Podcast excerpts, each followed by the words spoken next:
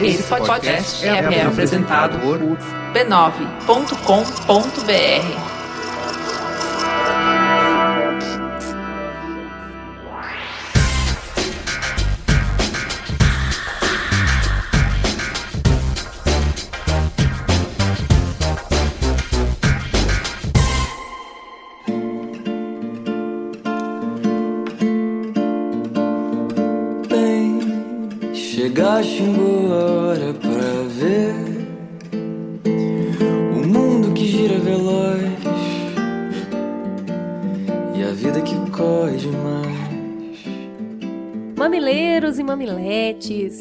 diz Frei Beto, vamos guardar nosso pessimismo para dias melhores. Bora então encontrar caminhos para melhorarmos enquanto grupo. Eu sou a Cris Bartz e essa loira linda da voz de veludo é a Anasalada, no caso, Juva Lauer.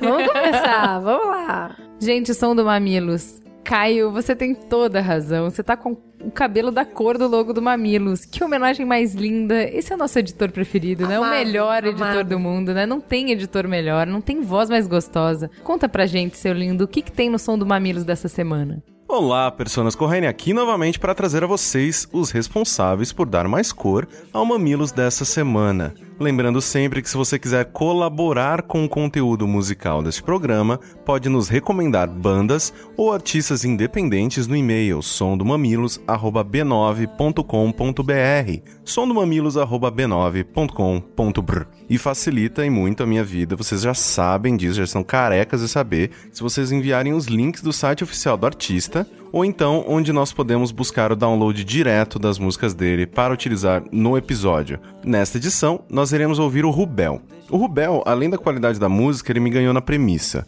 Então eu recomendo muito que vocês entrem no site dele, que está aqui no post, só descer a página vai estar lá embaixo, porque vale a pena. Então fiquem aí com o Rubel no som do Mamilos. Mas, nem mesmo as bobagens que eu te falo agora dentes caem e as pernas crescem demais. Fantasmas voam depois que a luz se desfaz. Pessoas gritam, pessoas falam demais.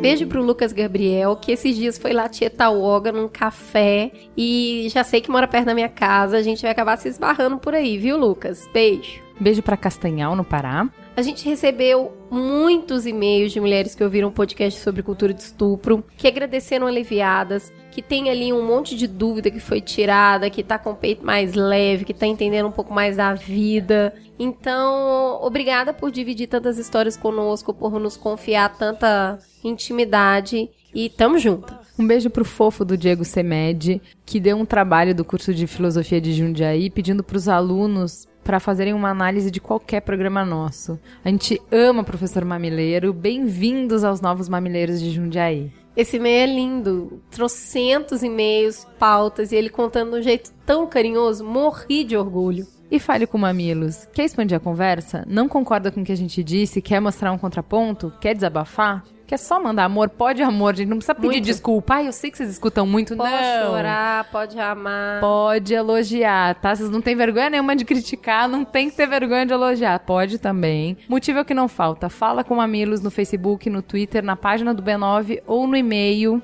Atenção para o e-mail, vocês sempre nos perguntam, a gente todo o programa fala. mamilos@b9.com.br. Escreve pra gente. Repita, por favor. mamilos@b9.com.br merchan. Vamos lá. Eu, Cris Bartz, quero agradecer muito, muito, muito o convite feito pelo Instituto Paobá, do Fundo pela Equidade Racial. Eles, junto com a Coca-Cola, fizeram um edital para selecionar projetos voltados para a promoção de cultura negra, feito por pessoas negras, e eu tive a mega felicidade de ser convidada para ajudar a julgar os trabalhos. Foram 900 trabalhos inscritos e a Cris Lopes, que é uma querida amiga, ela filtrou 24 que foram analisados por uma bancada e 10 foram selecionados para premiação. Foi um drama, foi super difícil escolher, mas a bancada era linda, arregaçou as mangas, foi lá, estudou e a gente conseguiu elencar esses projetos. Em breve todos vão ficar sabendo quem venceu, vai estar lá no site do Instituto. Eu queria mandar um beijo muito especial pro Pedro, que é ouvinte do Mamilos trabalha lá na Coca-Cola, que é parceira do Baoba nesse edital. Pedro, o trabalho que você está promovendo aí é muito legal. Parabéns, bola pra frente. Gente, vocês conhecem o 365 Nus? Se você não conhece, você vai conhecer agora. É um projeto do Fernando Schleifer.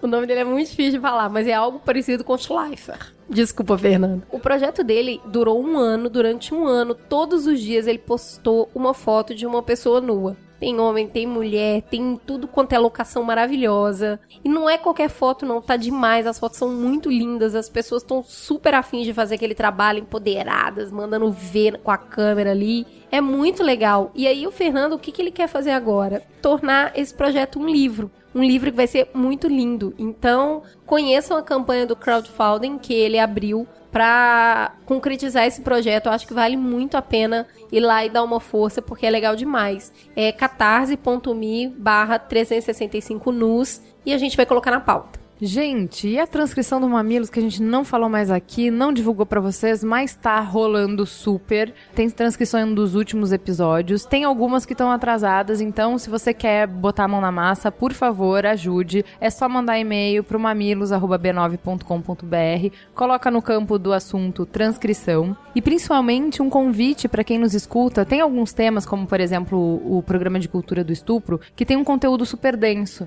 E aí às vezes você queria pensar mais sobre o assunto ou escutar de novo e não vai ouvir uma hora e meia de programa de novo. Você pode ler. E assim, é um outro jeito de você absorver melhor o conteúdo, porque às vezes, escutando, você queria anotar um pedaço, você queria compartilhar uma parte. E assim, tá lá todo o conteúdo em texto, é mais fácil de você copiar um trecho, colocar no seu Facebook, enfim. É um outro jeito de consumir o programa. Aproveitem que isso tá lá disponível. Eu acho super rico, eu acho uma ideia ótima de não só tornar o programa acessível, mas de disponibilizar em outra mídia para vocês. Então façam bom uso disso e além disso, se vocês quiserem, participem, ajudem a transcrever. Cada pessoa que se voluntaria transcreve só 10 minutos, tem um uma ferramenta no Google Docs que ajuda a transcrever. Então, assim, é bem facilzinho e você colabora para o programa ficar mais legal e atingir mais gente.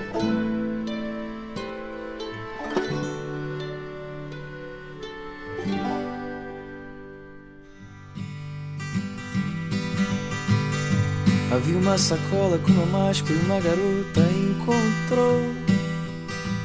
Vamos então para o Fala que Discuto. A Jo Moraes disse no Twitter: Acabo de ser apresentada a Muhammad Ali pelo Mamilos Pod. Obrigada, meninas e Olga. O cara era foda. A Lely disse: Que alegria ouvir engenheiros no final do Mamilos Pod. Sou fã demais. Tamo junto, Juvalauer. High five. Humberto Gessinger, poeta. É isso, eu acho é pouco. Olha, eu discordo, mas tudo bem.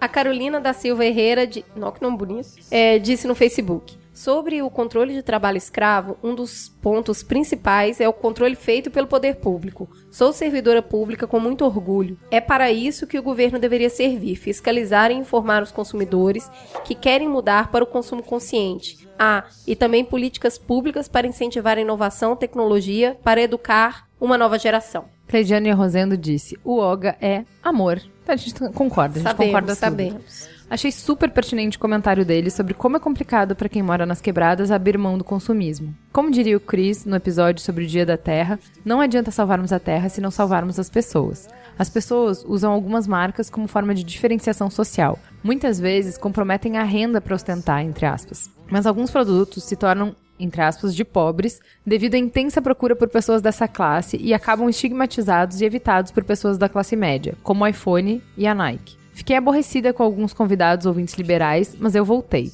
O bom filho casa retorna, né? Não me oponho de vocês chamarem o Oga para falarem do Malcolm X e da Nina Simone. Abraços pra Ju e pra Cris. Daqui a pouco a gente tem um spin-off de Mamilos. Vamos lá, nos e-mails teve a pernetinha sempre aqui super coerente. Vamos lá. Já está se tornando habitual, um dado momento do podcast, um ponto, uma opinião, uma solução é levantada, da qual eu discordo veementemente. Mas antes que eu inicie um debate em mão única, surge a Juliana e expõe exatamente meu contraponto. Neste... Esse é meu job, tá, Pernetinha?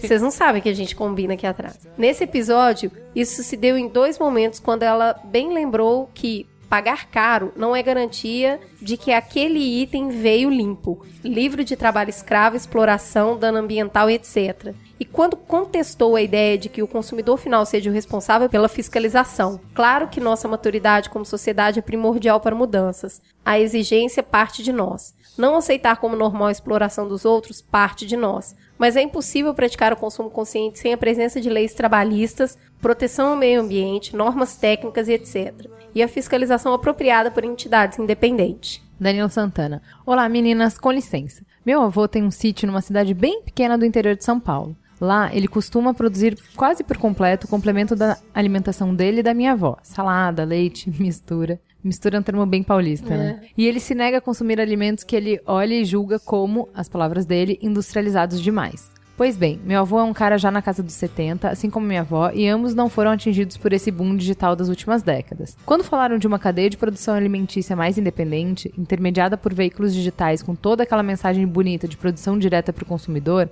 pensei nos meus avós. Como fica isso para quem não tem acesso à internet? Ou então para quem é mais cabeça dura, mas não quer consumir o que meu avô chama de alimentos industrializados demais? Os meios devem se adaptar ao povo ou o povo se adaptar aos meios? Sei que parece óbvio à primeira vista, mas não considero que seja. Essa discussão é mais longa. Bora então pro Trending Topics?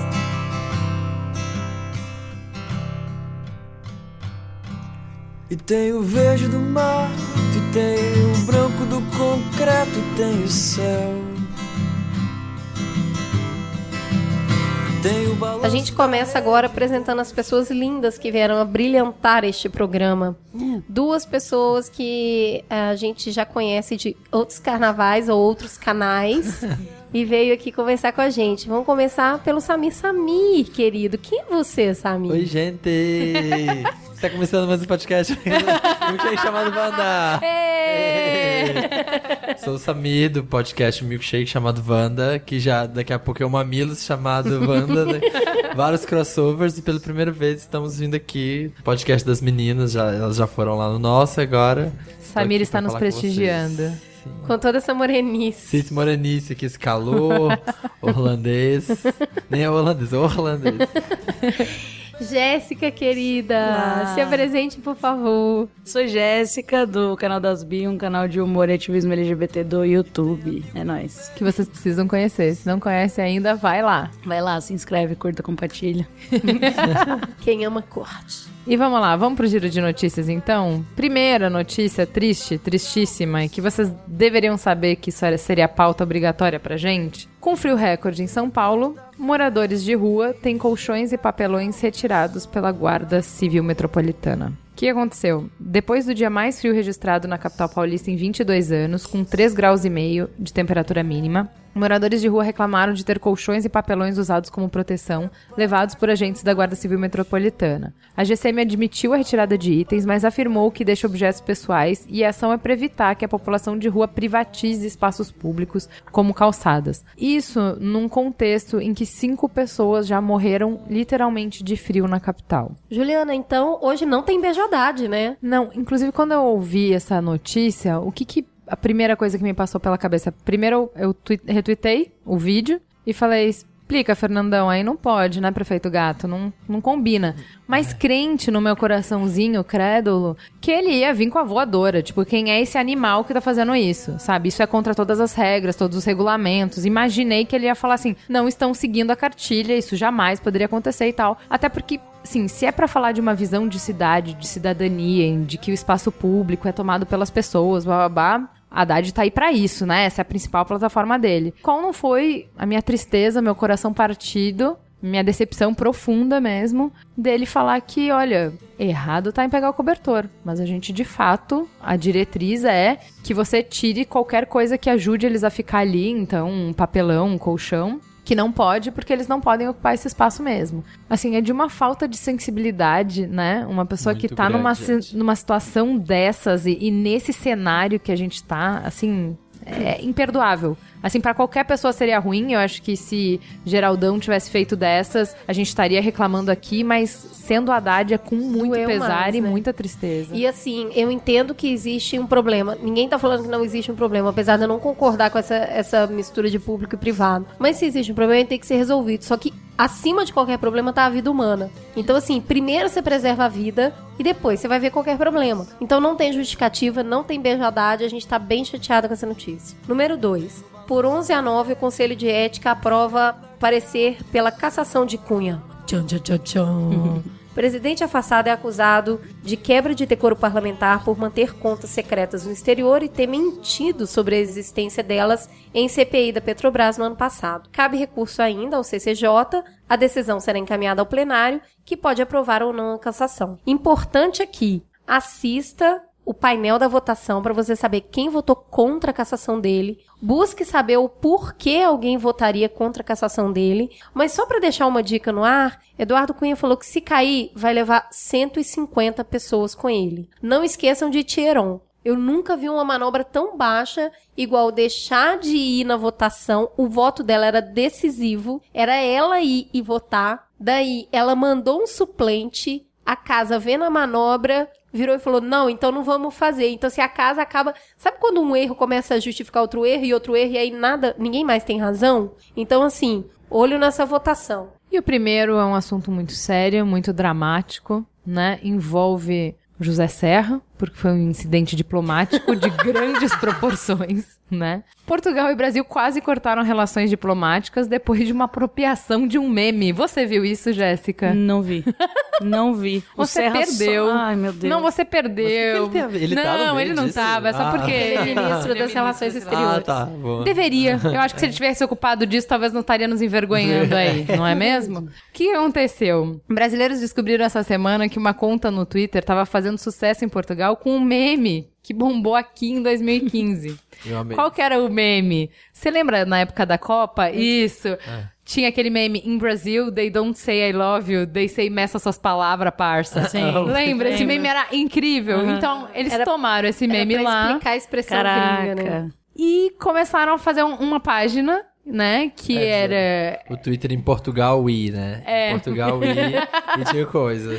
E aí, como se ele tivesse inventado isso. E aí a galera descobriu, começou a aloprar. Mas o que, que foi engraçado? Que ao invés do cara levar na brincadeira, e porque afinal de contas não tem autoria de meme, né? Todo mundo faz e beleza. E tudo bem ele tá fazendo também. Sim. Mas ele resolveu ficar putinho e dar resposta mal criada. Ah, Piorou, piorou. Ah, o quê? Aí Coitado. o Rui Rui BR, o Rui Coitado. não perdoou. Não dá, Cara, os caras. Ó, o Twitter brasileiro usou até o, o Isis, cara. Não vai zoar. Você é louco. Tinha, tinha, a Gente, galera foi muito começou bom, a zoar muito, cara. A falar, tipo assim, agora você vai querer pegar a Inês Brasil e fazer Inês Cruz da Malta? Nesse terra de Veracruz, e, e- não, e só coisas maravilhosas, assim, de chorar, de rir. De- aí mandava um vídeo da carreta furacão e fala, vê se em Portugal tem isso. não, era uma coisa melhor que a Muito bom. O cara ficou emputecido. Não, eles falam assim, não, sério mesmo, você quer fazer um, um duelo porque ficou, foi pro TT, Brasil versus Portugal.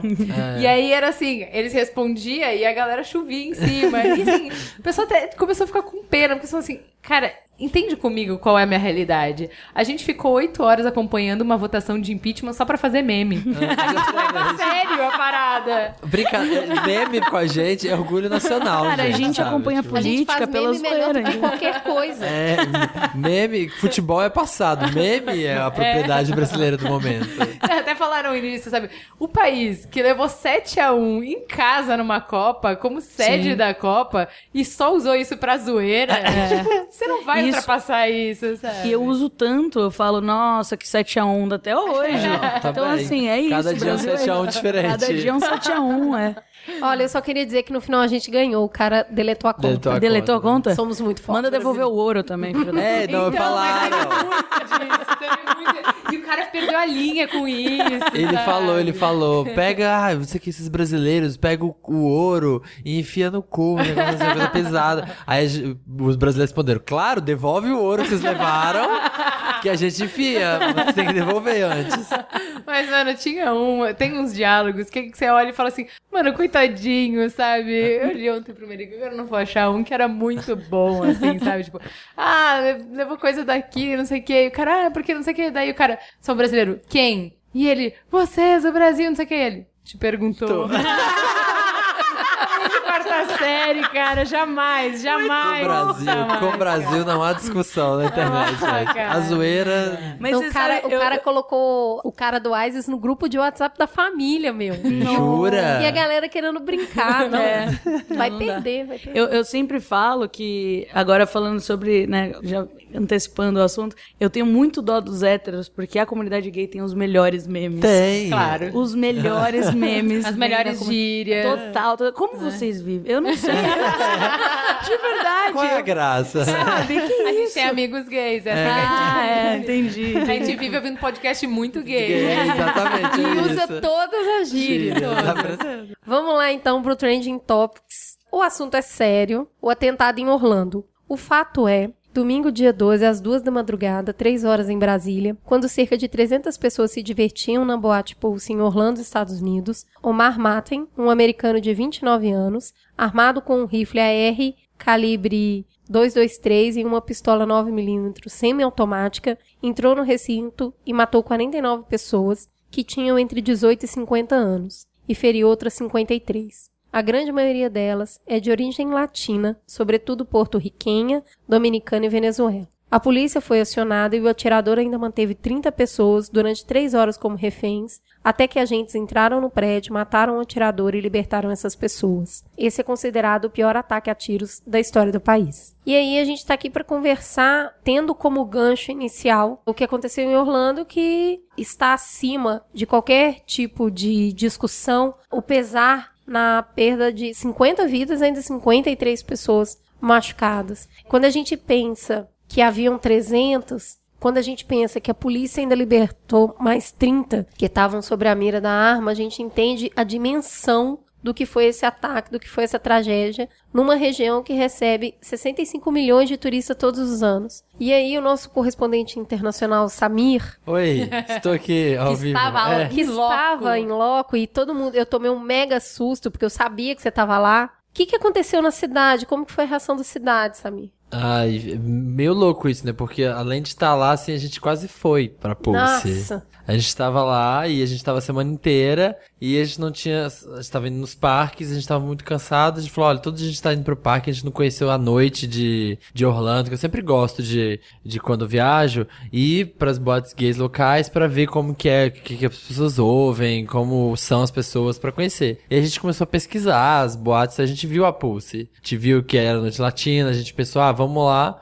Só que no que a gente tava saindo, como bom brasileiro, a gente tava no outlet, né? Fazendo comprinhas. Só que quando a gente foi sair, o carro tava com o pneu esvaziado, muito vazio. E a gente demorou, a gente custou, ficou rodando pra ver como é que achava. Aí chegou no, achou um posto, vamos aprender como é que manuseia o negocinho lá, e que é um pouco diferente do Brasil. E ficou tarde, a gente desistiu de sair. A gente falou, ah, então não vamos sair, vamos ficar em casa. E no domingo a gente recebe a notícia que tinha acontecido, começam a mandar WhatsApp pra gente, perguntar como que a gente tava, e a gente ficou sabendo. Eu acho muito engraçado que nos Estados Unidos o ciclo de notícias é muito forte e cobre tudo. Você ligava a TV, você ligava o rádio, a gente tava indo pro parque no dia, pra um parque no dia, todas as estações, todos os canais de TV cobrindo 24 horas por dia. Eles não entram ao vivo com link, assim, plantão, plantão da Globo. Você ligava a televisão o dia todo, era só isso. Eles usavam todas as formas, todas as matérias, desde entrevistar as pessoas, é, ir no hospital,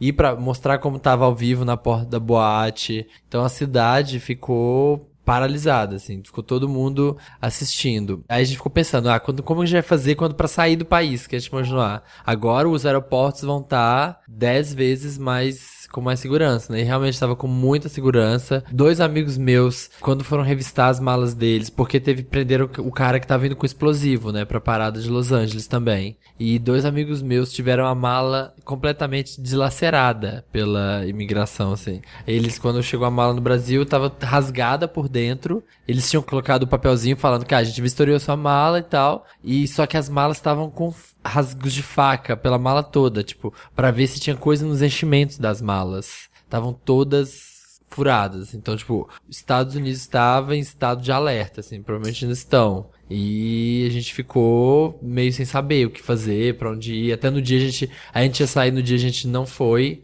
Porque nesse dia também mataram uma ex-cantora do The Voice, uma ex-participante do The Voice lá na Disney. lá Então a gente falou assim: vamos ficar em casa, porque é. a qualquer lugar que a gente tá indo, a gente não se sentiu seguro, assim. Mas a cidade. É muito tá... louco pensar num brasileiro em Orlando não se sentindo seguro, né? É. Porque a gente viu que as filas para doar sangue davam volta em quarteirão, né? Então, assim, a reação das pessoas, assim, além do choque, também foi de bastante solidariedade, né? Sim, bastante. Até tava se discutindo lá, a gente tava ouvindo no rádio, nem sei como foi isso, porque lá, igual o Brasil, gay não pode doar sangue, né? Se você, ah, pode doar se você ficar um ano sem ter relação. A gente tá ouvindo no rádio que tinha até suspendido essa cláusula, digamos assim, nessa lei, para qualquer pessoa poder doar sangue. A gente até ficou discutindo no carro, será que se, se não fosse gay deixariam? Tipo assim, ah, já que é um atentado que foi com vários gays, gay pode doar sangue, de gay pra gay, sabe? Sei lá, a gente ficou pensando, será que se fosse tivesse matado 50 héteros, será que eles teriam levantado essa... É que talvez esse... não seria uma questão, né? Talvez é... não tivessem trazido pra pauta, né? Exatamente. Mas uma coisa que essas regras de doação, elas são bem veladas por conta de, assim, como tem a janela, então eles não querem correr alguns riscos, mas tem algumas coisas que não são legais de serem divulgadas. Mas, por exemplo, uma amiga que trabalhava num banco de sangue me falou que descartavam sangue de pessoas tatuadas. Eles não Sim. falavam nada e descartavam. Então, assim, esse tipo de coisa é justamente o oposto do que a gente precisa, porque você desencoraja a doação, né? É. começa a ficar ter tanta regra, né, que é, o que a gente percebe, na verdade, é que é uma homofobia do sistema de saúde, porque hoje em dia eles trabalham com grupo de risco. Sim. E deve-se trabalhar com comportamento de risco, né? Porque há gays que só tiveram um parceiro na vida toda, né? Então, que é muito menos arriscado do que um hétero que, sei lá, tá na gandá e vai pra balada e... E não usa camisinha. E não usa camisinha, entendeu? Então, claro que tem todo o estigma do HIV e a comunidade LGBT, os homens gays proporcionalmente é, tem mais, mas não existe isso de grupo, né? Porque cada indivíduo tem uma forma de lidar com sua sexualidade. Então, o importante é você fazer a entrevista e você ver Mas se a pessoa pode que é ou não. engraçado, Jéssica, eu achei que essa questão de grupo de risco tinha acabado há anos, quando não. o grupo que mais crescia a incidência, a contaminação do vírus, eram mulheres casadas. Sim. Uhum. Esse era o grupo que mais crescia. Então, eu achei que quando isso aí quebrou o tabu, entendeu? Porque não. assim, bom, quando começou a ficar mulher casada, então, gente, não é isso. Definitivamente não dá para você selecionar as pessoas de risco dessa maneira. E ultimamente o que eu tinha é, ouvido mais é que o grupo que estava aumentando muito a incidência eram idosos. Uhum. Porque por conta do Viagra, eles tinham vida sexualmente ativa. Prolongada. Eles eram de uma época de educação sexual em que não existia essa preocupação com o vírus. Então eles não se cuidavam, então se expunham a mais risco e eram mais contaminados. Então, para mim, na minha cabeça, isso não existia, assim, não faz mais sentido essa classificação por grupo de risco. Mas aí você vai ver, a questão da doação de sangue expõe, né, coloca de uma maneira muito clara que por mais que não faça sentido, ainda é operante, né, esse raciocínio. É, não, é muito difícil você tirar o preconceito de uma instituição, assim, esse preconceito é. institucionalizado que a gente tem, e não é só no sistema de saúde, né, em tudo. Então, por exemplo, lésbicas, o risco de contágio é muito pequeno. E mesmo assim a gente tá dentro do grupo por ser homossexual. Não faz sentido. É, tipo, é homossexual, né? É, tipo, o grupo é, homossexual. Há um então. caso, há um caso de, de, de, de, contaminação por HIV entre, entre sexo lésbico aqui. No, um caso. Entendeu? Então é muito mais seguro, assim. É, a gente podia, assim, que só as lésbicas doassem sangue seria ótimo, entendeu?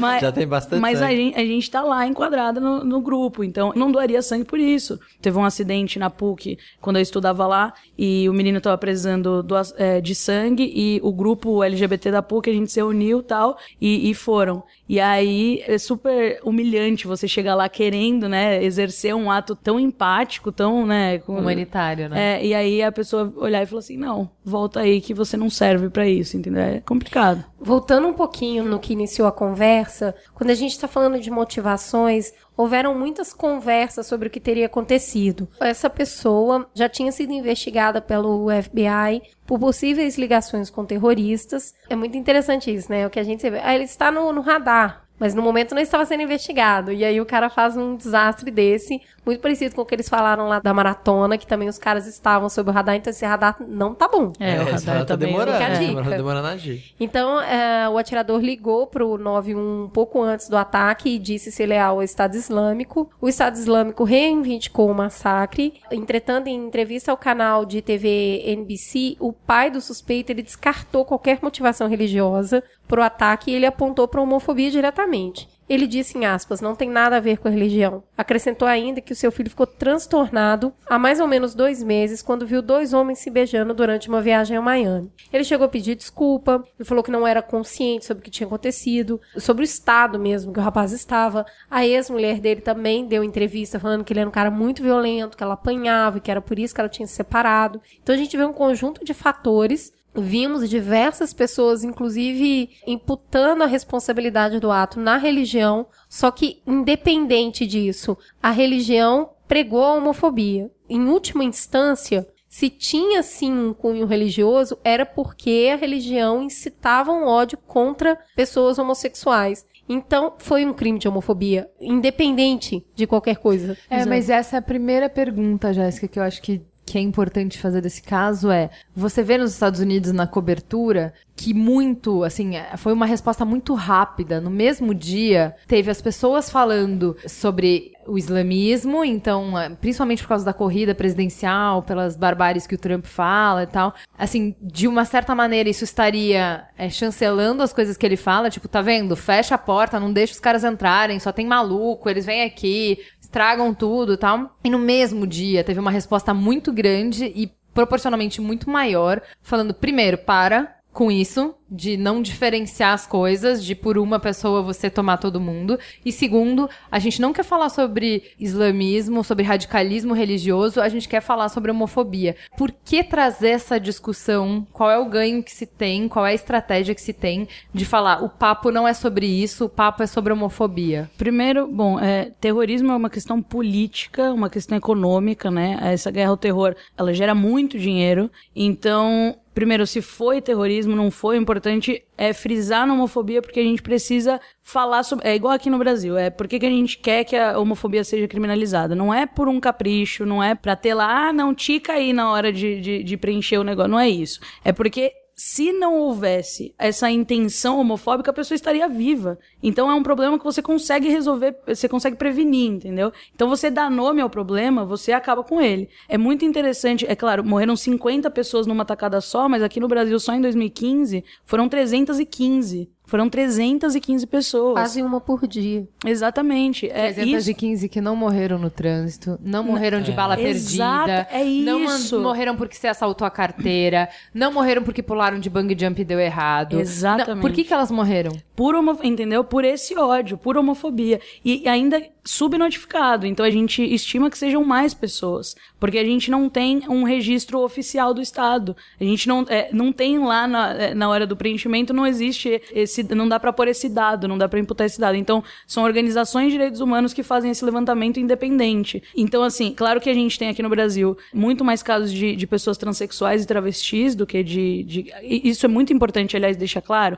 é, já explicar pra quem tá ouvindo, que comunidade LGBT, a gente tem dois segmentos, né? Um que é identidade de gênero e outro que é sexualidade. Então, vou explicar, vou explicar o que. Quer explicar, Samir? Não, pode, pode. Pode? Vamos lá. Eu e Samir, que estamos aqui, por exemplo, é. somos homossexuais. Isso, significa que a gente tem afeto por pessoas do mesmo gênero. E aí a gente tem dentro da comunidade LGBT aquela última sigla, que é o T, né? Que não tem a ver com afeto, tem a ver com o seu, é, o seu gênero, o seu reconhecimento. Então são pessoas que foram designadas com o gênero ao nascer e não, não se entendem dessa forma, né? E aí a maioria dos meus amigos que são transexuais são héteros, na verdade. Então a gente. Isso é importante deixar claro. Aqui no Brasil a gente tem muito mais casos de, de, de transfobia do que de homofobia. Claro que um não exclui o outro. E por que, que eu falo que é importante frisar? Porque muitas travestis e mulheres transexuais que são mortas, elas são notificadas como homens gays ainda porque não tem seu documento reconhecido, não tem seu nome social, não tem, é, não muda o documento e tal. Tem um projeto de lei do Jean Willis que tá tramitando, que eu acho que, né,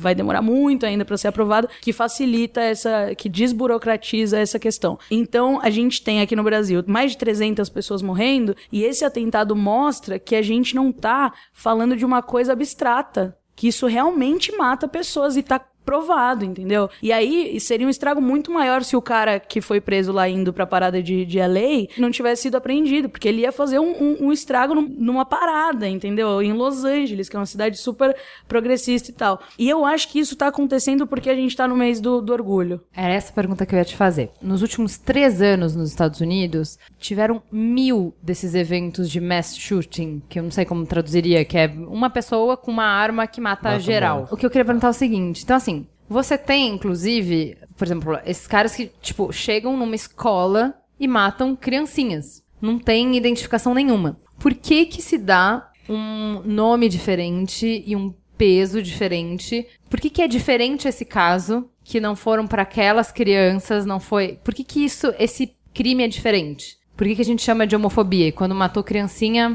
não tinha Ou nome. da própria maratona. Não tinha nome. É, porque como você estava falando, ele quer atacar a ideologia, ele quer atacar o símbolo, ele quer, ele não quer ferir só aquelas 49 pessoas. O cara que ele entra num colégio e ele mata os colegas, ele mata o professor, ele quer atingir aquelas pessoas. O cara que vai na Pulse, que é uma boate LGBT, para matar homossexuais, ele quer atingir a ideologia, atingir todos os gays do mundo que estão assistindo aquilo. Porque todo mundo que tá assistindo aquilo, todos os gays, por exemplo, inclusive eu, meus amigos todos no Facebook, ficaram sentidos com aquilo, sentiram na pele, sentiram, poxa, ele atacou um cara que é como eu por ser como eu. Então ele quer ferir todo mundo e ele acaba ferindo todo mundo. Porque se ele mata, se você quando você vê tipo Virginia lá aquele atentado de o tiroteio da faculdade de Virginia, ele vai lá e mata 20 pessoas. E a gente assiste esse noticiário e a gente fala, nossa, esses americanos, né, esses americanos são loucos, né? Isso acontece, eles fazem isso lá,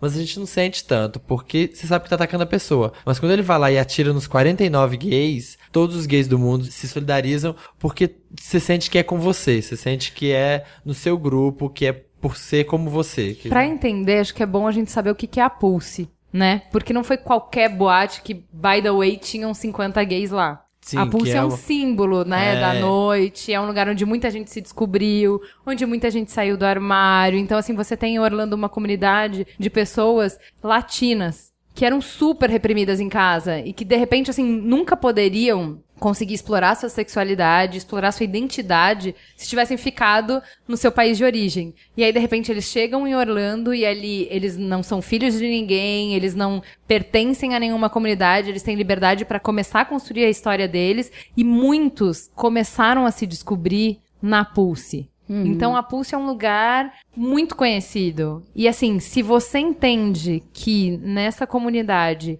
você tem uma série de direitos cerceados, então uma coisa que é simples como andar de mão dada na rua, você não pode, ir no cinema e abraçar seu namorado, não pode, restaurante, trocar carícia, não pode, enfim, todas as coisas que um casal heterossexual tem e nem pensa sobre isso, você não pode fazer, o momento em que você é livre socialmente pra ser quem você é, é o momento da balada.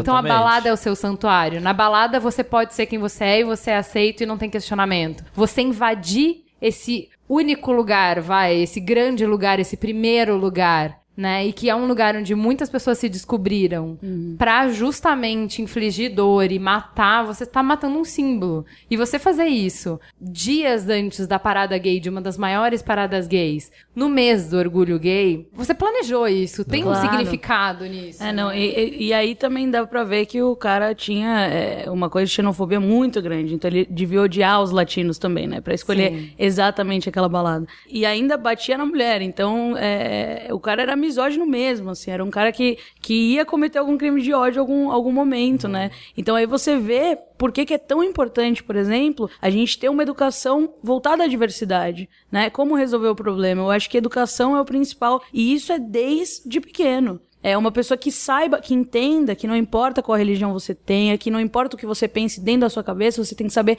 conviver com o diferente, né? Quem não sabe conviver com o diferente é fascista, entendeu? Eu sei conviver com uma pessoa que olha e fala assim, olha, eu acho que é pecado. Eu falo, tudo bem, senhor, quem vai pro inferno sou eu, né? E, mas o cara não, tá, não tá fazendo absolutamente nada. A partir do momento que ele não, não me desrespeita, ele pode ter o pensamento que ele quiser dentro da, da casa dele. Agora invertendo, né? Que a É. pessoa fala, pode até ser gay dentro de casa, Dentro de né? casa. De não.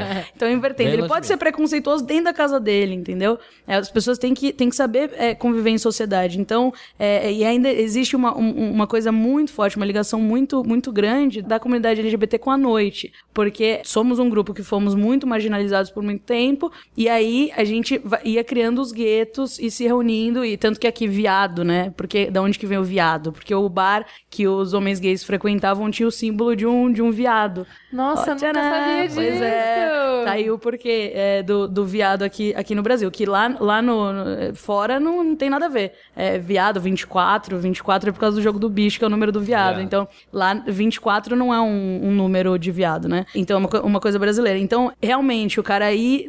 Aí falaram, né, que tinham visto ele rondando ali onde, onde era, que tinham visto ele no- nos aplicativos. Então, ele tava pensando. Aí até levantaram uma questão. Mas será que ele não era gay? Né? Porque se ele tava nos aplicativos, se ele tinha essa obsessão, aí que é o lance, né? Então ele tinha o quê? Homofobia internalizada, mas não deixa de ser homofobia. Aqui no Brasil, há um ou dois anos atrás, um rapaz teve relação sexual com outro e ele fez o, o ativo, e aí depois que ele transou, ele matou o, o menino, que fez o passivo. E aí já entra numa outra questão que é machismo e misoginia, é o patriarcado total, assim, né? Porque é, você, o cara achar que por ser, fazer o papel de de ativo, que é homem, entre aspas, né? É mais do que o que tá recebendo, que faz o papel da mulher, entre aspas. Então, sempre o passivo, sempre o mais afeminado, ele sempre vai sofrer muito mais homofobia. E aí tem heteronormatividade, eu já tô emendando uma coisa na, Na outra. outra aí tá indo. Ah, Eu acho que é importante até dar um passo atrás, porque quando a gente começa a entrar nesse monte de sigla, nesse monte de assunto, as pessoas costumam realmente se perder. Então, quando a gente está falando de homofobia, né? E a gente sabe porque tem várias palavras que acabam em fobia, né? É. Então tem medo de água, medo disso, medo daquilo. E adivinha o que é homofobia? É medo de gays. E na verdade não é bem medo. Né? É importante explicar. Porque o que a gente está falando aqui de uma aversão, repugnância, ódio, preconceitos que pessoas nutrem contra homossexuais, lésbicas, bissexuais e transexuais. E quando a gente tá falando, ah, mas a homofobia mata, mata, mata, mas não é só mata, ela não mata só diretamente no assassinato, né? Ela é agressão verbal, ela é privar de emprego, ela é privar de ciclos sociais, ela é oprimir a ponto de tantas pessoas se matarem. A gente vê isso no noticiário todos os dias, porque o, o menino era cristão e ele não conseguia se aceitar e sabia que a família não aceitar, aí se matou. Ou porque e a gente vê que a expectativa de vida de pessoas transexuais é de 34 anos. É surreal isso. Essas pessoas ficam é o que a gente chama de sem opção porque o mercado de trabalho não aceita e a família não aceita. Então, quando a gente reúne todo esse grupo, o que a gente percebe é que essa situação de opressão que existe em cima dessas pessoas marginalizam, joga essas pessoas para a margem total da sociedade, não reconhece a formação dessas pessoas enquanto família. É difícil essas pessoas hoje tá bem mais fácil para os homossexuais, mas para os transexuais ainda é muito difícil se colocar no mercado de trabalho. Acabou, né? Eu acho que é uma maravilha isso, porque quando eu era criança e não tinha bem o entendimento de sexualidade, de gênero, dessa série de, de assuntos que a gente discute tanto hoje, eu lembro de ter aqueles homens afeminados no salão de beleza. Sim. Ali era muito reduto deles, né? E hoje é muito legal, porque você vê um âncora da CNN que é gay, você vê um, um Presidente da presidente Apple. da Apple, o atual cargo máximo do exército dos Estados Unidos é um homossexual. Então você fala assim, puxa vida, né? As pessoas estão vindo, elas estão se colocando. E ainda assim, você vê uma morte trágica desse jeito. Então, quando a gente fala sobre homofobia, a gente está falando de um conjunto de fatores que joga pessoas como nós à margem da sociedade, porque essas pessoas não rezam uma cartilha que muitos acreditam ser a correta, né? Que muitos acreditam que sair dessa cartilha, essa pessoa está cometendo uma falha muito grande. E, sinceramente, eu entendo isso. Eu entendo, porque você escuta a vida inteira, é errado, é errado, é errado, é errado, é errado. E de repente agora não é mais? O que, que tá acontecendo? Juliana, como é que o cérebro entende isso? O que, que o cérebro faz quando ele é, tem uma informação que o tempo todo ele é uma e de repente você não, não, não é mais. A gente super indicou a série do Quem Somos Nós de Neurociência. E aí tem um trechinho que eu até compartilhei no Facebook de, desse negócio que ele fala assim: que o cérebro é como se fosse um músculo. Ele também trabalha pela conservação da energia. Então ele quer despender o mínimo de energia possível. E o mínimo de energia é você ir por atalhos, é ir para as mesmas respostas. Então Sim. assim, se você já aprendeu isso, desaprender, ir para outro caminho, contestar, isso gera muito mais esforço. É muito mais difícil, né? Então, o caminho mais fácil é você simplesmente usar todas as informações, selecionar das informações que existem, aquelas que ratificam a sua resposta, porque daí você não precisa mudar. Então, assim, a gente entende. Eu fui criada em lar é, evangélico, adventista, hoje o que a igreja adventista prega é diferente, completamente diferente do que eu tinha escutado quando eu era pequena, mas cresci com essa coisa de que homossexualidade é abominação. Que não é nem homossexualidade, né? É homossexualismo. E aí é importante até explicar de novo a diferença. Qual é a diferença de homossexualismo e homossexualidade? É, a gente o sufixo ismo foi usado para mostrar que era uma doença. Então a gente, eu e Samira éramos doentes até é. 91. Foi o ano que eu nasci. nasci, saímos. Já nasceu, deixou de ser doente. A, a homossexualidade estava dentro do CID, que é o Cadastro Internacional de Doenças. Transexualidade ainda está. Então a gente quis mudar esse, esse sufixo, porque na verdade é uma coisa da nossa identidade, né? Então Sim. faz muito mais sentido que termine com, com esse sufixo homossexualidade e não de homossexualismo. Tem Isso. uma frase é. específica nessa conversa sobre o cérebro buscar o caminho mais fácil, buscar atalho, que é quando o, o, neurocientista diz que uma das formas de buscar atalho é procurar certeza onde elas não existem. Então você cria uma certeza. E quando aquela certeza é mexida, o cérebro fala: opa, seremos extintos. Corram, seremos uhum. extintos. Não, gente, ninguém vai entrar em extinção, tá? Não vai ser todo mundo gay no mundo nunca. A maravilha é justamente a diversidade. Exato. E a gente simplesmente não deveria estar se importando com quem outras pessoas estão dormindo. Exato. Que não faz diferença nenhuma, né, no fim das contas. Não, pensa comigo, Samir. Uhum. Quando você conhece uma pessoa, para decidir se você gosta dela ou não, você pergunta qual a posição dela com o marido? Não, não só pra saber, né? Mas quantas uhum. vezes você faz, hein? Porque assim, gente que faz menos de duas vezes por semana não tô interessada em amizade. porque não deve é. ser pessoa muito criativa, não deve ter energia é. no corpo, então não tô interessada. Você não pergunta para ninguém. Sim. Você não, não mede, não usa essa régua para medir ninguém. Então por que que interessa o que você tá fazendo? Exatamente, não interessa. E é interessantíssimo porque eu quase, eu não estaria aqui, porque eu também fui criada no, eu era da igreja católica e, e atuante, eu fazia parte do grupo de jovens quando era adolescente e tocava violão na igreja e tal. E, lá foi onde eu, eu entendi o senso de comunidade, assim. Então eu me sentia parte de algo, né? O que é muito gostoso. E aí com 13 anos no começo da oitava série, 13 para 14 anos, eu me apaixonei por uma menina. Foi a primeira vez que eu senti o que era paixão de fato. Eu já tinha ficado com meninos e era normal, eu achava que era aquilo, porque é, existe isso, é, é, heteronormatividade. Você sempre supõe que você é hétero, né? O tempo todo. Então, até eu me apaixonar por uma menina, eu, eu supunha que eu era hétero. E aí, de repente, meu mundo caiu. Assim, porque eu olhei e senti aquilo, eu não decidi sentir aquilo, eu não escolhi.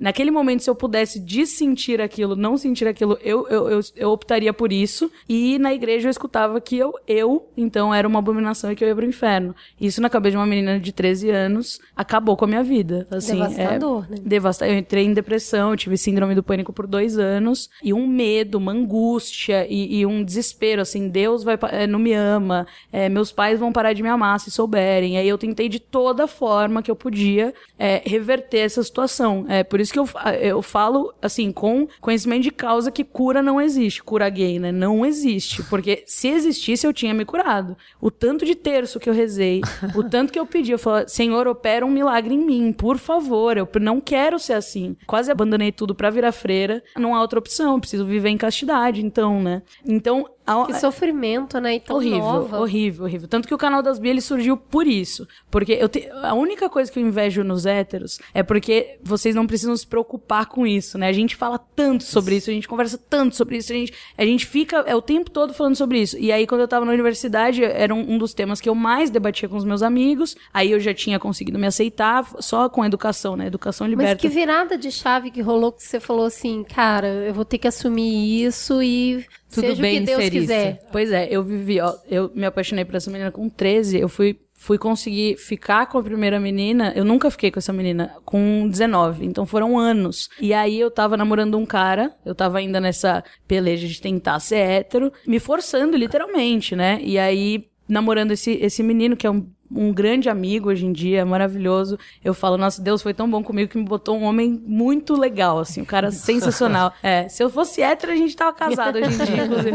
E aí teve um dia que eu tive uma crise de choro, assim, eu não aguentava mais e tava tudo bem, tava todo mundo feliz. Ele tava feliz, minha família tava feliz, e eu dentro, eu sabia que não era aquilo. Eu sabia que não era aquilo. Eu falo que eh, parecia, tudo tinha gosto de plástico, assim, é uma é muito ruim não ser, não poder ser quem você é, assim. E aí um dia, domingo à noite, gente tava deitado juntos assistindo TV, assim, em casa, e eu perguntei pra ele, você tá feliz? E ele falou, tô. E aí eu comecei a chorar, chorar, chorar, chorar, chorar, chorar. Ele falou, é, pelo visto, você não, né?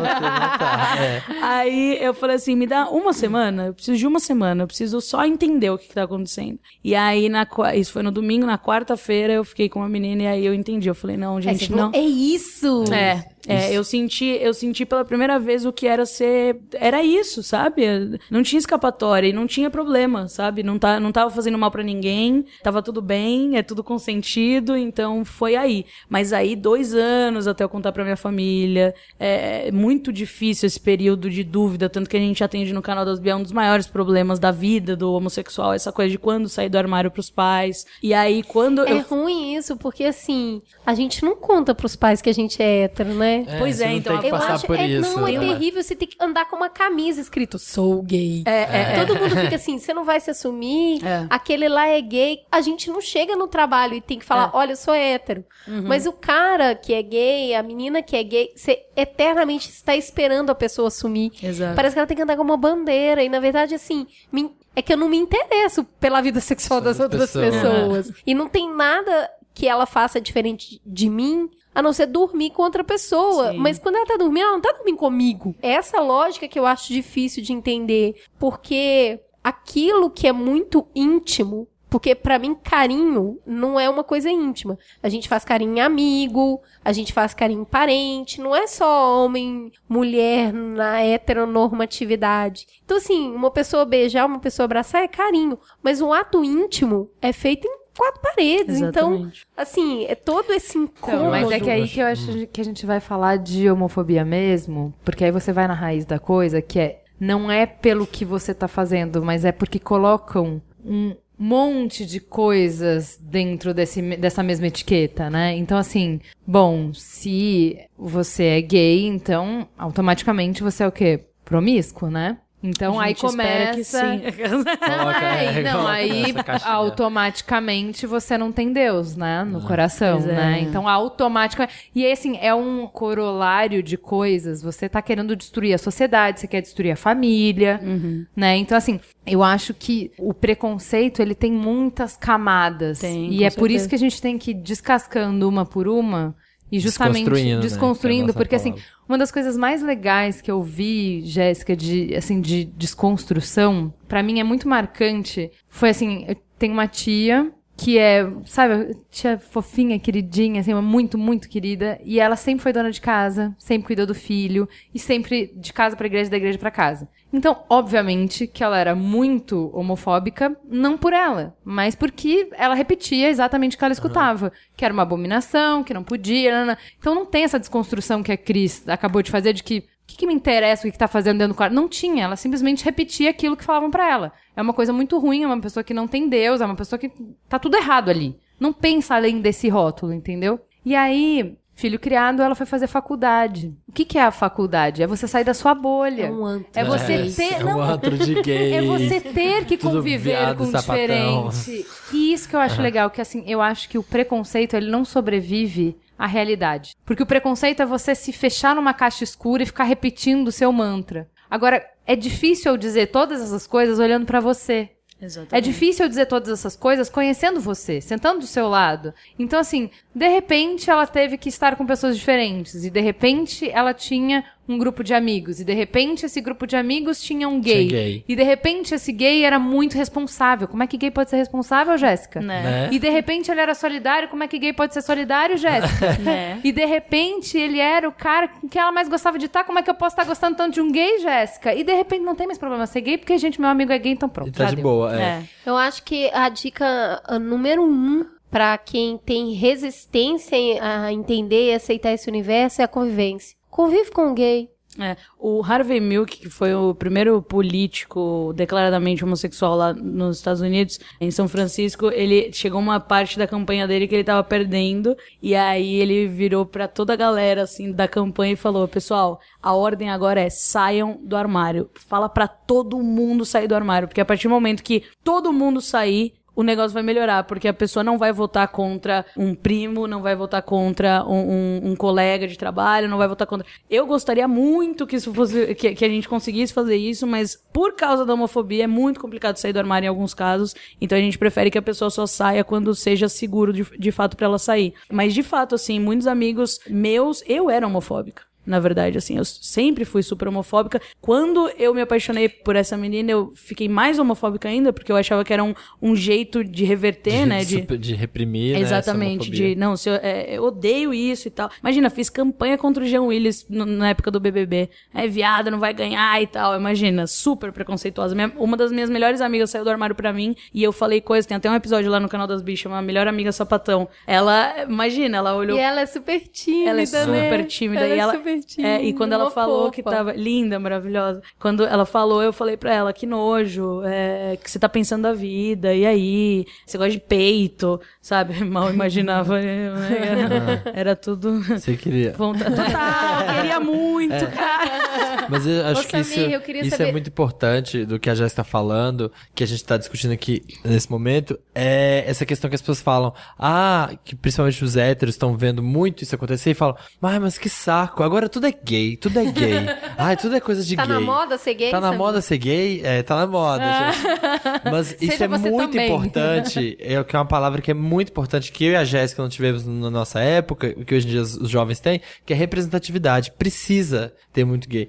Ai, mas pra que que o presidente da época foi sair do armário? Isso aqui não, não tem nada a ver. Ele ser presidente, a capacidade dele ser presidente ou não, não tem nada a ver com a sexualidade dele. Realmente, não tem. Mas aqueles todos os gays que estão no armário precisam ver que é tão normal que tem gay pra todo lado. Então, isso é importante para as pessoas saírem do armário se sentirem seguras de saber que existem outros gays. Então, até a própria pessoa quando a Cris falou mais cedo, ah, eu não me interesso, tipo, no trabalho, se entra um gay, eu não vou perguntar pra ele se ele é gay, porque não me interessa. A sexualidade dele é a sexualidade dele, não tem nada a ver. É super legal, mas eu acho muito importante que esse gay deixe bem claro. Eu sempre, hoje em dia, eu sempre deixo bem claro aonde eu vou, sou gay mesmo, comento assuntos de gay, tudo normal, porque é importante as pessoas verem esse gay, verem esses, esses Assuntos gays. de gays como videogame, como você Videogame, tava falando, que é é, assunto de gay, é. futebol, que é assunto É, de gay. exatamente. Assunto de gay o que ele quiser gostar, né? Que eu no quiser caso. gostar, é, não... não É que assim, Não é só Beyoncé, É, né, não é só? Beyoncé.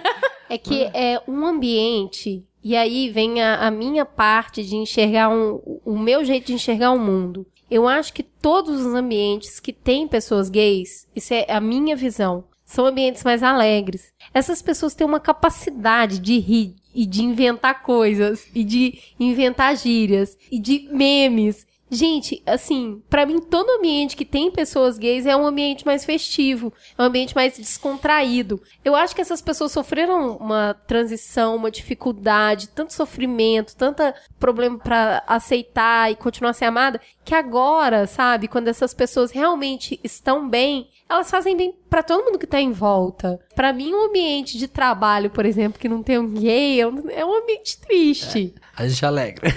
Mas é, porque a gente passa às vezes 15, 20 anos, às vezes 40 anos. Pessoas Grace and Frank, você tem gente que se descobriu gay com 60 anos. É repressão. A cabeça da gente é dia e noite preocupada, você não entende. Será que eu sou gay? Será que eu não sou? E quando a gente sai do armário, quando você se descobre, aí que você começa a viver. Eu lembro o primeiro cara que eu beijei, assim, ó, como se fosse ontem. Porque foi um sentimento. Já tinha beijado mulher, já tinha transado com mulher, já tinha. Achava que tava sentindo Ok. tudo que eu tinha que sentir na vida. Quando eu beijei o primeiro cara, assim, gente, eu falei, nossa, queria beijar todos.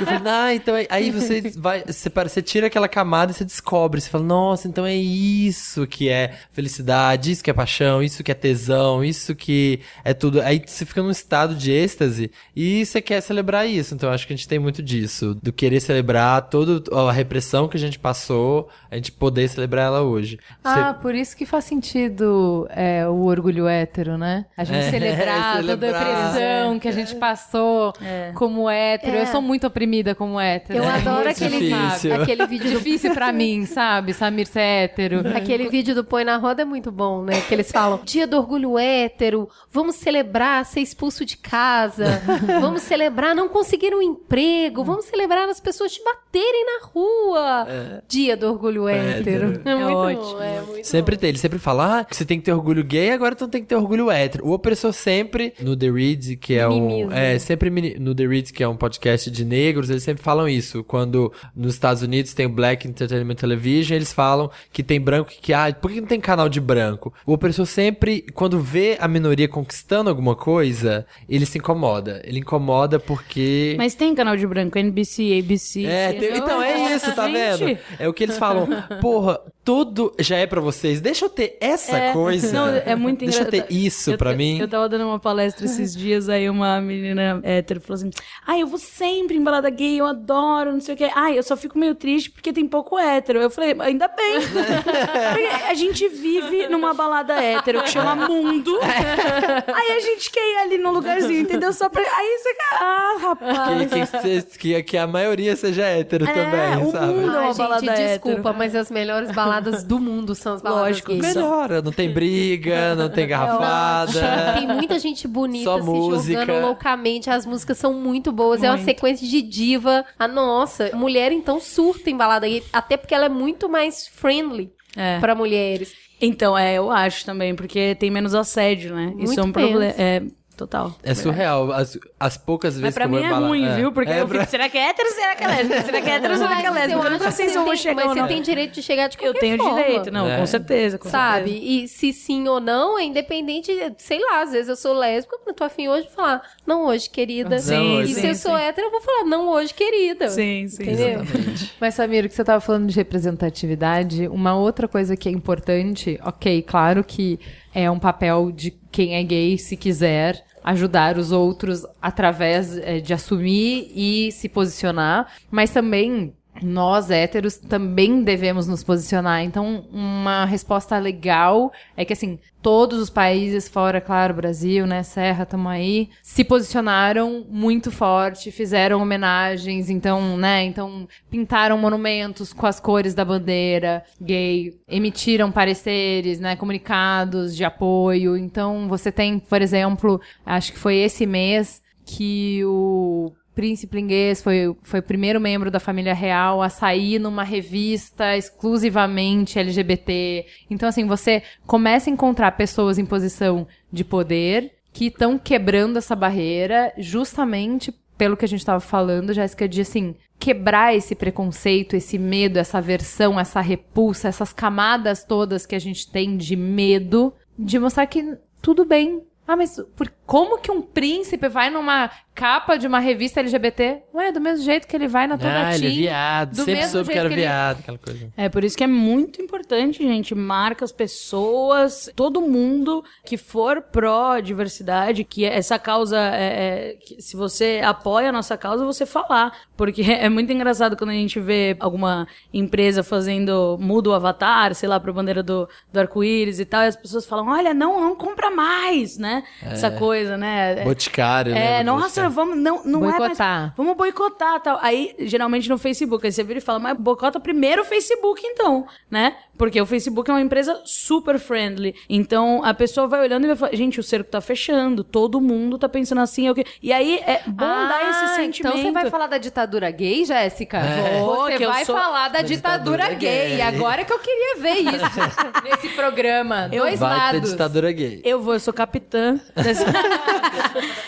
e é interessante, essas pessoas têm que ter esse sentimento de vergonha, porque essas pessoas vão ser lembradas na história como os segregacionistas são lembrados, entendeu? Essas pessoas estão do lado errado da história, porque não existe ditadura, entendeu? É isso, é a gente Por quer que, que não é ditadura gay se você tá falando que o cerco tá fechando, que todas as empresas estão sendo gay friendly, que todos os governos estão sendo gay friendly? Isso tá sendo imposto pra população que não quer aceitar isso, Jéssica. É, a imposição que a gente faz é seja quem você quiser. É exatamente isso. É você falar de educação sobre diversidade nas escolas é mostrar para as crianças que ela precisa conviver com a diferença e não que ela precisa ser homossexual de maneira alguma. Mas eu não quero dar opção pro meu filho. Ele só tem um caminho e eu já ensinei pra ele o caminho certo. Pois é, então você vai, olha, eu não sei o que vai acontecer com você, mas coisa boa não é, entendeu? O ponto é esse, do mesmo jeito que eu não quero ser hétero, não preciso e não, não tenho que mudar quem eu sou, eu, não quero que um hétero também precise, mu- entendeu? Não, não é imposição alguma, é só você ser quem você é, ponto. Eu acho terrível usar a palavra ditadura porque mostra um desconhecimento dessa Demais. palavra, banaliza tanto, porque a ditadura é não deixar opção, é te forçar a seguir um regime. Ninguém tá te forçando a ser gay, Pelo contrário, né? Pelo contrário. pelo contrário, estão tentando forçar as pessoas a serem hétero. Então assim, por favor, gente, ditadura gay não existe. Ninguém está falando em cura hétero, tá? Ninguém está falando vamos apedrejar, ninguém está. Nada disso. Mas eu acho que assim, eu entendo o sentimento do ditadura gay quando fazendo um esforço de empatia, pensando na minha tia. É, pensando na tia, a É. tia Carmen Lúcia. É. Fala a tia Carmen Lúcia. O que, que- o que acontece? O bonde da história tá indo mais rápido do que essas pessoas conseguem acompanhar. Então, o que eu entendo que elas falam de ditadura não é que você tá impondo que ela seja gay, mas é. Eu queria um mundo em que eu sabia exatamente o que era certo e errado, e no meu mundo o meu filho era hétero, e, e assim era. As- a vida era simples. Não tinha que perguntar pra ele com 15 anos o que, que ele era. Homem era homem, mulher era mulher, e eu quero esse meu mundo, e você não tá me deixando mais escolha. Eu sou forçado a acreditar no seu mundo, onde Isso. as pessoas podem escolher. E assim, de verdade, é. É. É. Sim. Entendeu? Sim. Assim, bonde da história tá aí, chegou, né? E eu sei que é difícil, e assim, não ironizando, falando sério, porque já tive que passar por isso. Eu acho também que todos já fui nós. homofóbica, também achei que a vida era simples e que todo o resto era complicações que desnecessárias, vamos shh, quieto. E infelizmente a realidade ela se impõe, independe dos teus desejos, independe das tuas crenças, a realidade ela se impõe, as pessoas existem. As pessoas que pensam diferente dessa tua simplificação de mundo estão aí, vivendo, amando, tendo filhos, constituindo família, contribuindo para o crescimento dos países, sendo cidadãos completos, sendo seus melhores amigos. Então, assim, eu entendo que falar sobre gênero, por exemplo, na escola, é um ataque frontal ao teu modo de ver o mundo e que você não quer que isso aconteça e que está sendo forçado em você. Eu entendo. Eu entendo espernear, eu entendo o choro, eu entendo que dói, mas é para aí que vai. É isso que precisa. Porque pra, é Não, não tem volta, né? pra Não tem pessoa volta. criar, pessoa criar achando super normal ser gay, conviver com gay. Eu não sou, não sou gay, mas eu convivo com gays. E quando ela fizer 28 anos, ela não pegar uma arma e entrar num lugar e matar 50 pessoas porque eles são gays e eu tenho raiva delas. Sabe, o, negócio, o ponto é esse. Tem que ensinar na escola porque tem que crescer achando normal, achando que não tem nada de especial. Mas eu não quero que seja normal, Samir. É, Na minha isso. cabeça não é normal. Eu não quero que falem isso pro meu filho, não quero que falem pro meu filho que é normal. Vamos, assim, eu sei que é difícil, mas Uhum. assim, de verdade é pra aí que o mundo vai. E não é que o mundo vai porque eu decidi que vai pra aí. É porque tem uma série Porque de tá aí, né? pessoas vivendo e contradizendo a tua visão de mundo. Então vamos ter que se reciclar. Dói, mas vamos ter que se reciclar. Eu acho que é muito mais difícil explicar pra um filho por que, que alguém entrou num lugar e matou 50 Ex- pessoas do que explicar por que, que tem dois homens e duas mulheres se beijando. Porque, na verdade, pra criança, gente, a criança simplesmente acha tudo normal na vida. Tudo. Tudo pra ela é normal. Pra ela, o super-homem voa. Pra ela tem a fada do dente. Então, assim, pra criança, dois homens se beijando, duas mulheres se beijando, um homem ou uma mulher se beijando é igual. Pra ela é demonstração de afeto. Exatamente. Quem vai ali e fala pra ela que tá errado? E o pior, porque ela fala assim: nossa, tá errado fazer carinho em alguém? Tá errado casar com alguém? Tá errado gostar de alguém? É muito mais difícil pra ela entender por que que tá errado do que entender por que é certo. Tem um vídeo ótimo, dois vídeos ótimos. Um que é um vídeo caseiro, assim, que é um menininho que tem um casal gay, assim, ele, ele tá olhando. Então, você é um menino e, e você namora com outro menino? Aí eles, aham. Nossa, que estranho, meu Deus. E você, vocês se amam? Aham, a gente se ama. Caramba, nossa. E vocês realmente namoram? Sim, a gente namora. Ah, tá. Vamos jogar ping-pong? Desse jeito. Vocês já viram incrível, Vou mandar não. pra vocês. E tem uma, um outro que, aí, né, fazendo meu, meu jabá, no canal das Bi, que chama Minha Titia Tem Uma Namorada, que são meus dois sobrinhos, na época eles tinham 5 e 6, se eu não me engano, é uma menina e um menino. E quando eles começaram a, a, a falar e tal, não sei o que, eu já, já tinha assumido. Então, pra eles, muito natural, assim, muito amigo gay, mu- muito casal gay e lésbico em casa e convivendo com eles. E um dia eu tava desenhando com a minha sobrinha, e aí ela perguntou assim: Titia, você é. Você é canhota ou destra? E aí meu sobrinho que tava no canto virou e falou assim: Não, Ana, ela é lésbica. falou assim. Aí eu olhei e falei, caraca, como é natural pra eles, né? Como é. é uma coisa tão simples. Aí eu falei, peraí, senta os dois aqui que a titia vai entrevistar vocês. É, a- E aí eu pergunto pra eles, e a, a resposta é uma aula. É uma aula de diversidade. Ai, eu quero ver, eu Assistam depois, esse. assistam. Não, então, mas peraí, só uma, uma pergunta que também é- alimenta muito a homofobia. Mas então, se eles estão crescendo com você gay, cheio de amigos seu gay, então eles vão ser gay? Olha, eu acho que infelizmente não. Porque- Não, mas tem alguma Mas essa é ligação? pergunta. é que essa é a nenhuma, questão. Alguma, não, eles já estão dando indício que são héteros, inclusive, porque agora eles já estão ma- maiorzinhos. Então o, Guigui já tá falando de menininha, a Ana Clara já tá naquela coisa, né? De... Então eu acho que eles não são gays. É, Gente, é uma é concepção muito errada isso, isso que a Ju falou. Por que isso? Porque o que acontece com uma criança que cresce num ambiente desconstruído e aos 12 anos ela fala, ai, eu sou afim do meu amiguinho do colégio. É porque ela nunca entrou no armário, ela nunca teve que entrar no armário. Não é que, ai, ela virou, transformaram ela num gay. Não, é porque ela já cresceu ali, ela já pulou toda a etapa de... Do sofrimento. Essa pessoa lá na frente, lá no 25, no 20, no 30, no 40, ela ia ter que se assumir, ia ter que, ela, ela ia poder se descobrir. Só que sem essa barreira do, sem colocar na cabeça dela que é errado, ela já pulou uma etapa, já foi direto pra isso. Então não existe transformar ninguém gay, existe pular etapa e a pessoa já É, até porque se, se só é, quando a criança tem muito contato com gay,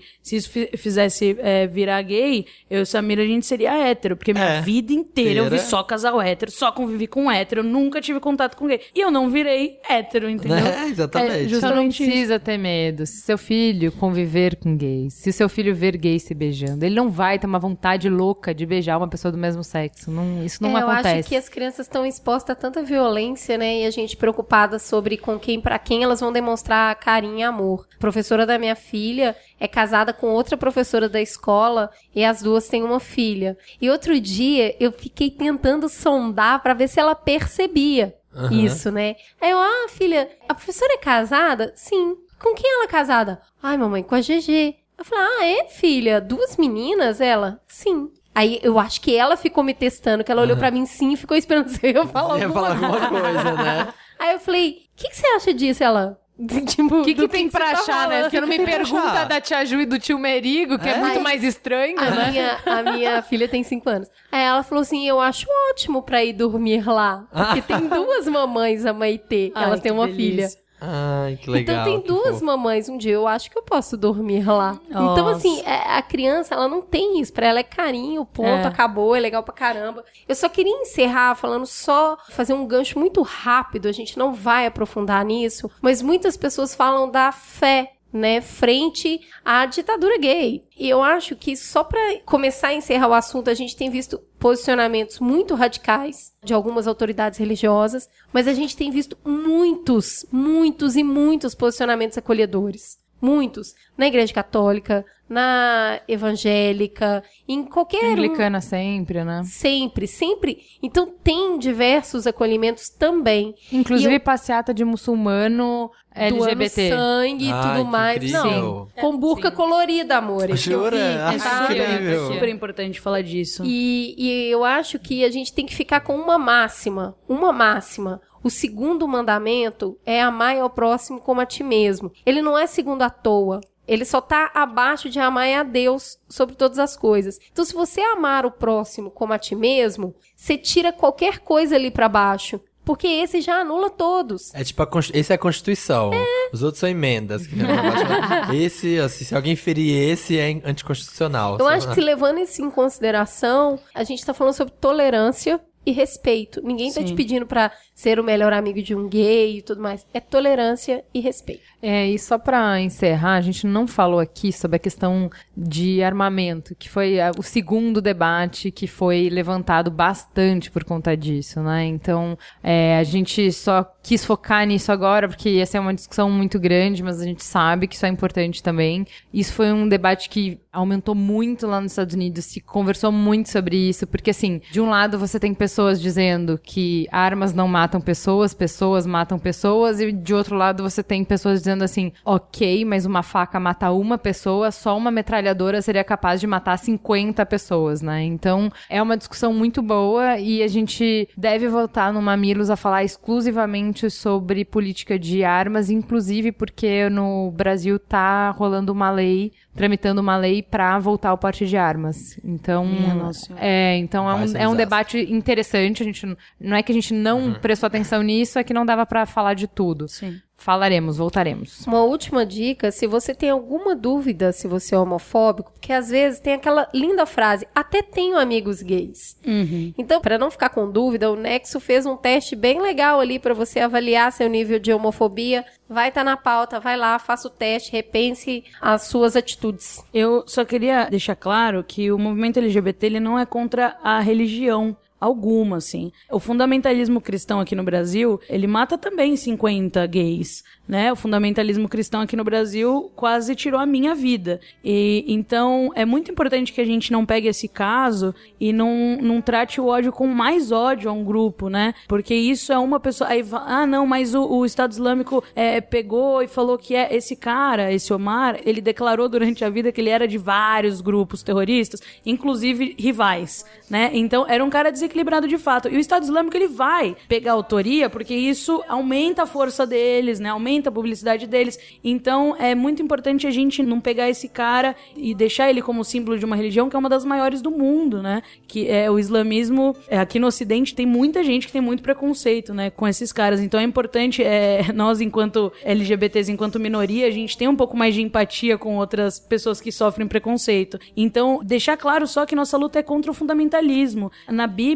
você tem naturalizado o apedrejamento de pessoas, você tem naturalizado o estupro, você tem naturalizado várias coisas que, conforme a sociedade foi caminhando, a gente viu que não era, não era ok, né? Que isso tirava a humanidade de pessoas, que isso estava errado. Então, eu, eu acredito que, de fato, a gente vai um dia chegar no ponto de parar de pegar aqueles dois versículos, sabe? É, e, aliás, Samira, é só contra vocês, viu? Só contra os viados, só porque não os tem viados. sobre lésbicas, tá? Eu não vou pro inferno, você Levíticos, vai. Levíticos tá? não falou contra Você vocês. encontra com Cazuza lá, eu encontro com a Ana Carolina no céu, tá bom, Tá querido? bom, pode Então, então Ele é, tá melhor, amigo. É, isso aqui, ó. Eu só eu encontro queria- com Ellen DeGeneres, tá? É, tá. Melhorou. Não é?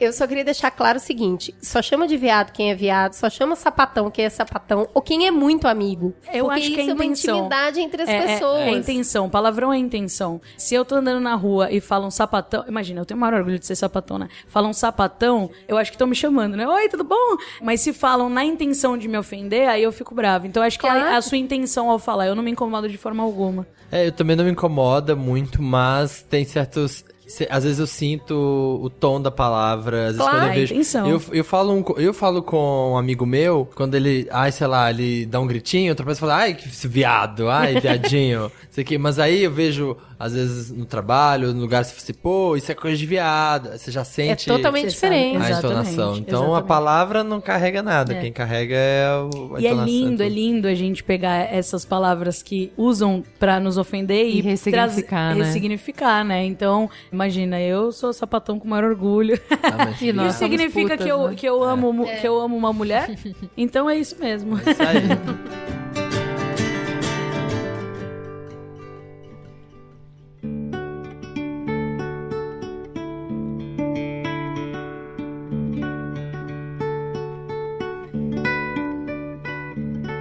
Vamos para o segundo assunto, para não deixar monotemático o programa. A gente queria aproveitar o Dia dos Namorados, que a gente não fez nenhum especial esse ano, para conversar um pouco sobre o amor romântico. Então, o que a gente tem aqui no Ocidente é uma noção moderna de amor romântico conceituada numa sensação mágica, incomparável. Geralmente é descrito como encontro de almas que acontece por pura sorte, é uma predestinação até, talvez, que responde às nossas angústias e aos desejos mais básicos da vida. Mas essa ideia foi construída ao longo dos últimos dois séculos, principalmente por meio da literatura. Antes disso, casamento, por exemplo, foi criado para ser instituição econômica. Eram alianças forjadas para fortalecer e concentrar poder ou dinheiro. A idealização do Rousseau reuniu numa só instituição os conceitos de amor, sexo, felicidade e casamento. É bastante coisa, né? Num saco só, Não né? tem jeito, certo. Antes era tudo vendido separado. A propaganda definitiva do amor romântico idealizado veio com o surgimento da cultura de massa de televisão e de cinema, que transformou em produto o mito do amor romântico. Isso começa lá por 1940 e bons exemplos são o Vento Levou e Casablanca. Gente, eu sou muito produto disso. Meu Deus do céu, eu consumi assim, mas em massa. Nossa. Então, pela primeira vez, uma sociedade inteira ocidental passou a acreditar que o amor romântico, culminado em um relacionamento e depois de um casamento feliz, duradouro, monogâmico e sexualmente ativo,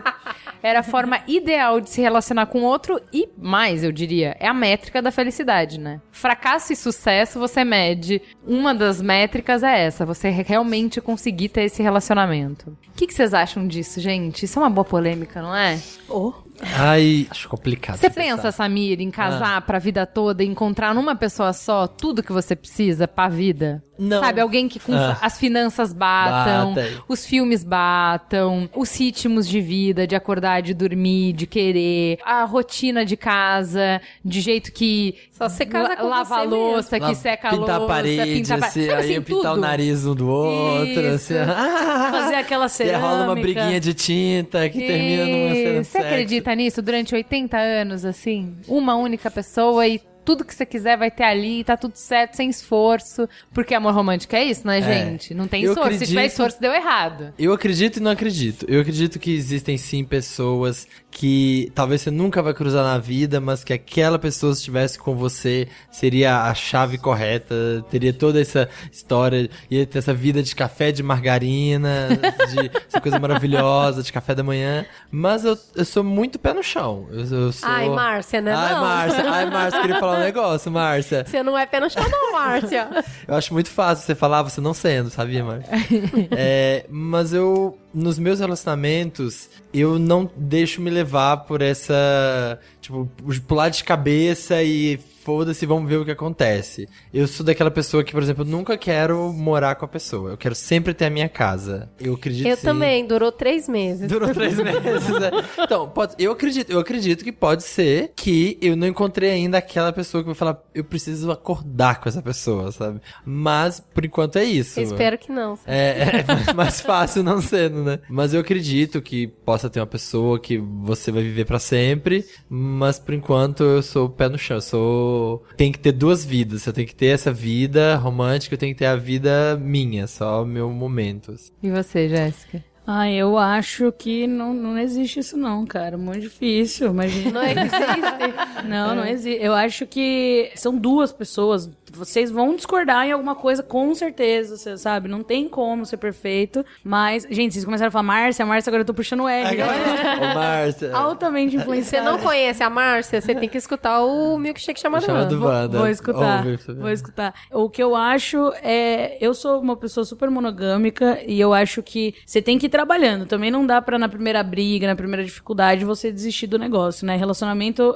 é igual uma montanha russa, tem os altos e baixos. Mas se descer demais, você tem que, sabe, você tem que seguir a tua felicidade e, e fazer dar certo. Então, que seja infinito enquanto dure, sabe? Essa coisa, assim. E sempre, sei lá, tentar fazer a, a pessoa bem. E se a pessoa estiver te fazendo bem, ótimo. Se não, é, é- é- essa ideia de amor romântico, ela bota muita culpa na gente, assim, né? Porque E uma expectativa Ela gigantesca. dificulta, ela dificulta demais, a relação, demais. né? Porque você fica, ai, eu não tô todos os dias, eu não tô fazendo sexo todos os santos dias, sei lá, cinco vezes por semana, depois de 10 anos de casado, eu, ai, meu casamento está em frangalhos. Não, isso foi uma ideia que colocaram. não sei o importante pra mim é que as É. pessoas sejam felizes, mais felizes do que brigando. É, mas mais que isso, ela deixa, por exemplo, mulheres em relacionamentos abusivos por décadas, entendeu? E a mulher não termina porque não, é, uma- é um, um cara só pela vida, sabe? É ele, eu tô casada, sabe? Então, e essa culpa de ter que, sabe, achei, entendeu? Eu tô casada, o que eu vou fazer, sabe?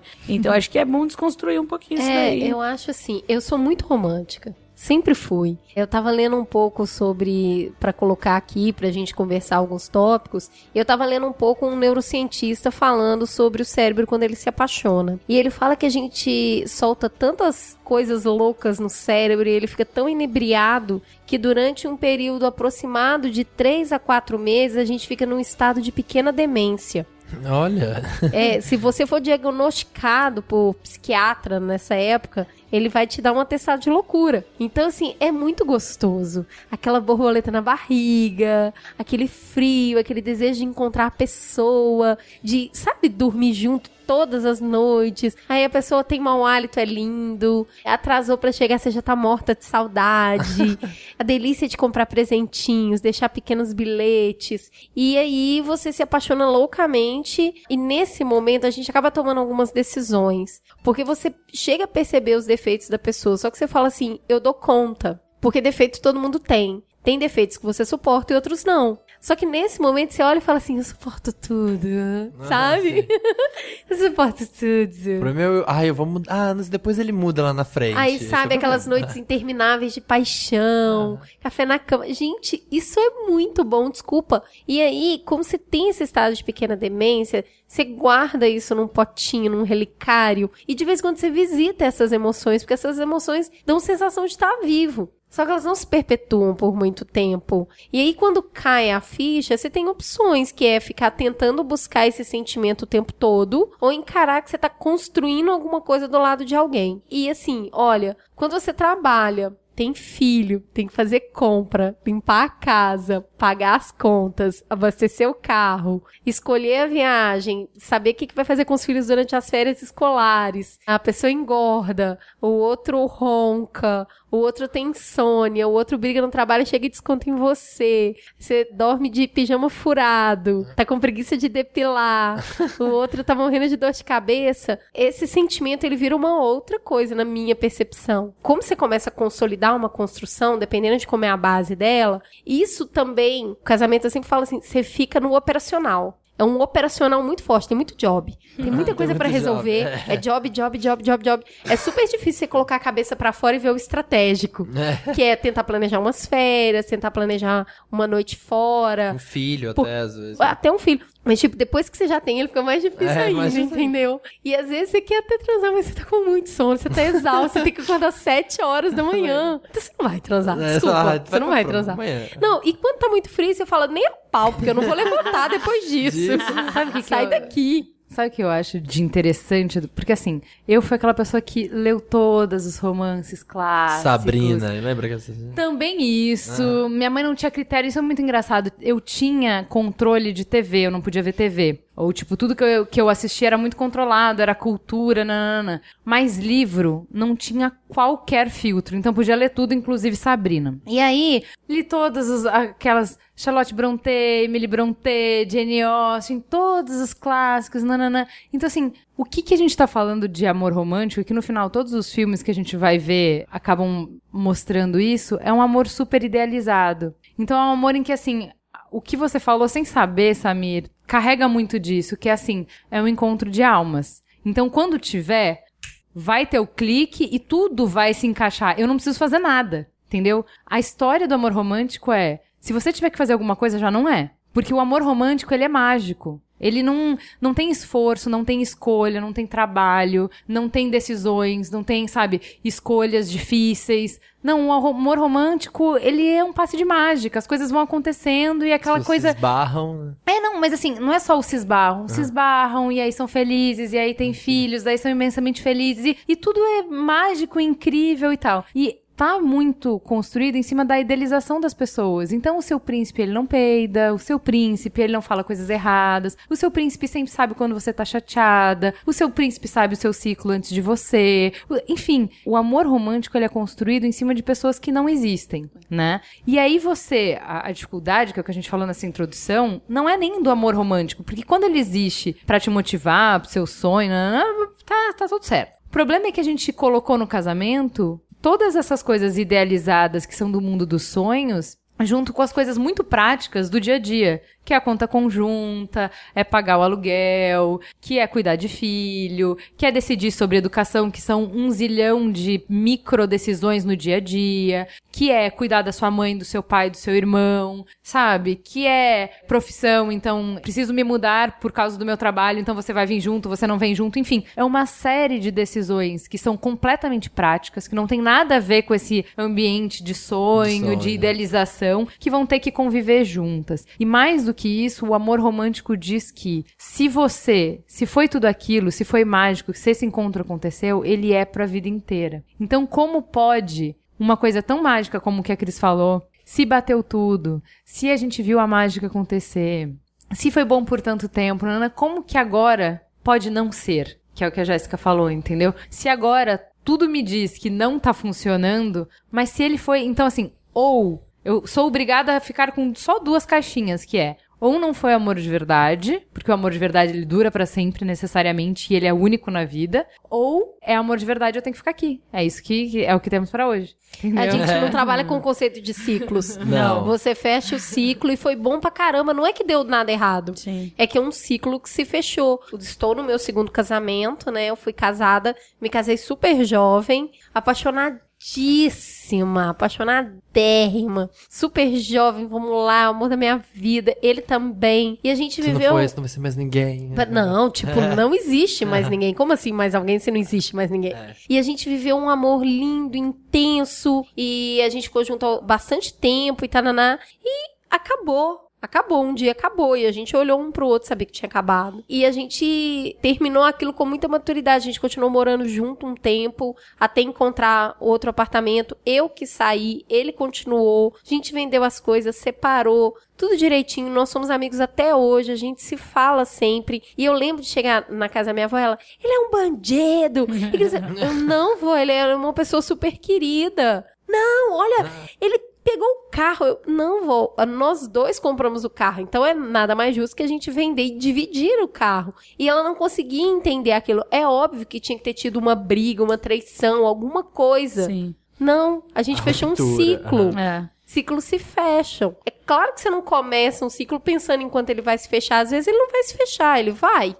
É, o que, o que eu acho mais complicado dessas idealizações que a gente tem do amor romântico é que a gente entra num relacionamento de longo prazo que a gente espera coisas muito. Assim, construir a base da nossa vida, né? Família mesmo, completamente despreparado para a realidade do que é, sabe? E completamente despreparado, assim, das ferramentas para fazer a coisa dar certo, entendeu? Então, assim, sabendo assim, se eu acho, Samir, que eu enco- vou encontrar o cara e eu vou querer acordar do lado dele todos os dias e tudo vai ser lindo, eu não preciso fazer nada. Eu ponho no piloto automático e Acho que vai. Uma hora é, Agora, assim. se eu souber que é- relacionamentos não são feitos pra durar, que o mais normal seria as pessoas se cansarem e irem embora, e se eu quero ficar junto com uma pessoa por pelo menos 20 anos para dar tempo de criar os filhos.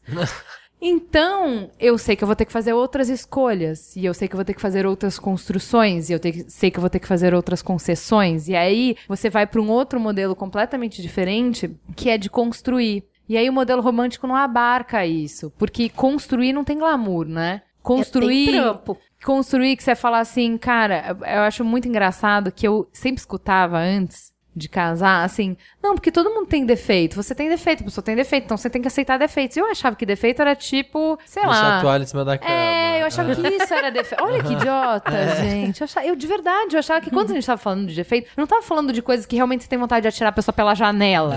Entendeu? E que assim, olha, não vai ter ninguém, nenhum ser humano, porque nem você, que você não vai querer atirar da janela.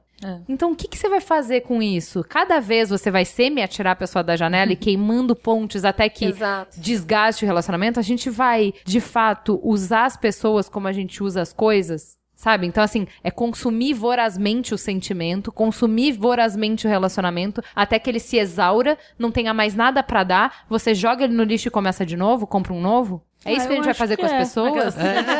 Meio que sim. É extremamente Eu acho- doloroso, né? A gente fica com um gosto amargo na boca. É. Eu acho que dois valores, assim, importantes no relacionamento que eu busco sempre é respeito e admiração. Enquanto eu tô admirando a pessoa, pode ter o trampo que for, enquanto eu ainda tenho um, um respeito por ela, ainda tenho admiração, estamos no relacionamento. Eu gosto do que você falou, que sim, é trampo, é trabalho, construir é uma escada a se subir. Mas as pessoas têm que tomar cuidado também pra não achar que, tipo, ficar no relacionamento, virar um relacionamento abusivo. Ah, não, não tá dando certo, tô, sei lá, tô apanhando meu marido, mas eu tenho que construir, eu tenho que batalhar. A partir do momento que a balança vira para um outro lado e se você só tem a parte ruim, só tá com a parte difícil e aquela parte legal, a admiração por ele, o respeito, não tem mais nada, aí é a hora de partir para outra, é a hora de Tirando os casos extremos, né, de violência e de abuso, eu acho que a dificuldade tá em saber é, isso, entendeu? Então, por isso Que hora desistir, que hora insistir, que hora ir lá e investir mais, que hora que você tem que puxar. Então eu acho que isso que é um aprendizado de todo dia, eu acho que você pode casar dez vezes que você vai ter esse mesmo aprendizado, porque são pessoas diferentes. E você vai ter aprendizados completamente diferentes. E tem uma coisa aí pra colocar na sua conta de respeito e admiração que chama intimidade. Ter intimidade com uma pessoa é também uma construção. Saber quando ela não tá bem, saber quando ela tá gripada, saber quando ela. Tudo. Sabe? Saber quando ela tá sofrendo. Então a intimidade também é muito difícil. Tem, tem hora que as coisas se misturam e vira meio uma só. Manter a individualidade ao longo dos anos é muito difícil. Eu sofro com separação de ator. Às É vezes eu porque- vejo e falo assim, gente, 20 anos junto. Ah, Nossa, sim, se, é você, muito se não deu certo com eles, e agora? É, não, Gwen te- Stefani separou como? eu sempre falava, ah, eu quero ser que nem a Gwen, quero ser que nem a Gwen. E a Gwen separou, meu Deus, não existe amor no mundo. Eu boto mais uma palavrinha ne- nessa contagem que é diálogo, gente. Muito, assim, porque uma. Eu nunca casei, mas já tive relacionamentos sérios e, e longos, né, namoros e tal. E eu acho que uma das coisas que eu mais erro é, em relacionamentos é achar que a pessoa vai adivinhar o que eu quero. Mas isso é o amor romântico, É. você entende? É. Essa idealização, porque é. só pode funcionar assim. Sim. Como que ela não sabe Sim. o que eu quero? É, no amor é, é. romântico ela É, sabe. E aí, quando eu ia perceber, era uma coisa tão boba que era só eu falar. Sabe? É só, é só falar, amor, Mas, tal, tal, tal, tal. Jéssica, isso é real. Isso é vida real. É. Na vida real, você tem que chegar pra pessoa e falar, então, sabe o que que é importante pra mim? Aniversário. É. Eu fico assim, fico pra morrer se você não lembrar do meu aniversário. Então, assim, roda Exato. no jogo a seu favor. Tipo, uma semana antes você fala meu aniversário, você sabe, né? Então, assim, aquele dia que, tipo, por favor, faz alguma coisa, senão eu vou ficar muito chateada. Três anos que você faça isso, no quarto o cara já vai saber, Já ele já vai É. entender. Mas você ajuda, sabe, amiga? Sim. Mas é que no amor romântico, sabe qual é o sinal? Porque tudo é mágico. Não precisa, a sinal pessoa de Deus, faz, né? de- do universo, de que é aquela pessoa, é que ela vai saber do aniversário. Ela é obrigada a saber, Jéssica. Porque senão não deu sinal, Exato. não deu o clique que É. o Samir tava procurando. Quando eu falo de construir, Samir, é isso. É falar. Não vai vir de fora de Deus, um sinal, nananã. não vai, você vai ter que falar. É. Entendeu? E quando as Exatamente. coisas derem errado e o respeito meio que for pro beleléu, você vai ter que sentar e falar, mano, olha só, olha quem a gente era. Olha que legal que a gente era, olha o que, que a gente já Precisa fez. de um. Olha o nosso potencial aqui. É isso aqui que é, é pra esse caminho aqui que a gente vai ir, porque vai dar tudo errado aí. Porque o amor romântico é joga fora, gente. Não deu certo, né? Perdemos respeito aqui, então joga fora. Porque no, no amor real de construção é tipo, mano, olha aqui, é, expectativa versus realidade. Não funcionou. Como que a gente vai fazer funcionar, Samir? Porque, na Isso. verdade, a gente não sabe. A gente não sabe como que a gente faz funcionar. E esse negócio, às vezes, é difícil demais. E toda vez que eu brigava, eu pensava assim. Cara, eu, eu lembro que no, no meu relacionamento anterior eu tinha brigas homéricas, assim, tristes, muito doídas, que eu ficava pra morrer e eu pensava assim: não é possível. Eu sou muito incompetente. Porque pra todo mundo isso aqui é tão fácil. Por que, que eu tô sofrendo? Não é possível. Assim, eu juro que a, a maior coisa que eu sentia era um fracasso gigantesco que me paralisava, assim, que eu pensava assim: eu sou um fracasso, porque só eu não consigo isso. Todas as pessoas do mundo conseguem e eu não dou conta. E aí é por isso, por essa expectativa irreal de achar que ou a coisa já vem pronta, ou tem algum erro muito grande. Que você não pode ter a maturidade de sentar e falar, então, o que eu gosto é isso, como eu quero é isso, o que é importante pra mim é isso, entender o lado do outro, se colocar no lugar do outro, partir de pressupostos bons, tipo, por exemplo, não achar que você fez isso, Samir, porque você sabia que é. não, pensar assim, olha, você me ama, né? Por isso que você tá aqui. Porque você Tem que pode estar em um monte de lugares. né? Então, você me Você ama. escolheu estar aqui, né? Você queria estar aqui, mas você tá me fazendo mal. Então, como é que essa equação não tá fechando aí? O que que tá acontecendo aí que... Porque, assim, você me ama. Você tá aqui pra me fazer feliz. Eu tô infeliz pra caramba. O que que tá Que que tá- acontecendo? qual que é Por onde que tá é tão dando importante errado? o diálogo. E sem contar que é, o que você vai mais fazer no seu relacionamento é conversar. Não é transar, não é viajar, não é, é O que é uma conversar. É super pena. Então, eu, por exemplo, uma das coisas que eu falo, eu só namorei com pessoas que eu adoro conversar. Adoro bater papo, sentar e ficar horas num boteco, sabe? Porque é isso que você vai fazer. E você tem que já, já ter essa, essa facilidade, assim. Então, o diálogo é essencial, galera. É assim, eu tô aqui na construção, né? Porque eu tô solteira. Então, É, tamo, tamo aí, realmente. tamo na construção. tamo na Tinder construção. do Mamilos. O Tinder do Mamilos Tinder é, é ótimo. ótimo. Pode É. entrar, porque É. só tem gente boa aqui. Meu Tinder é Ah, ótimo. Vou investir, vou investir.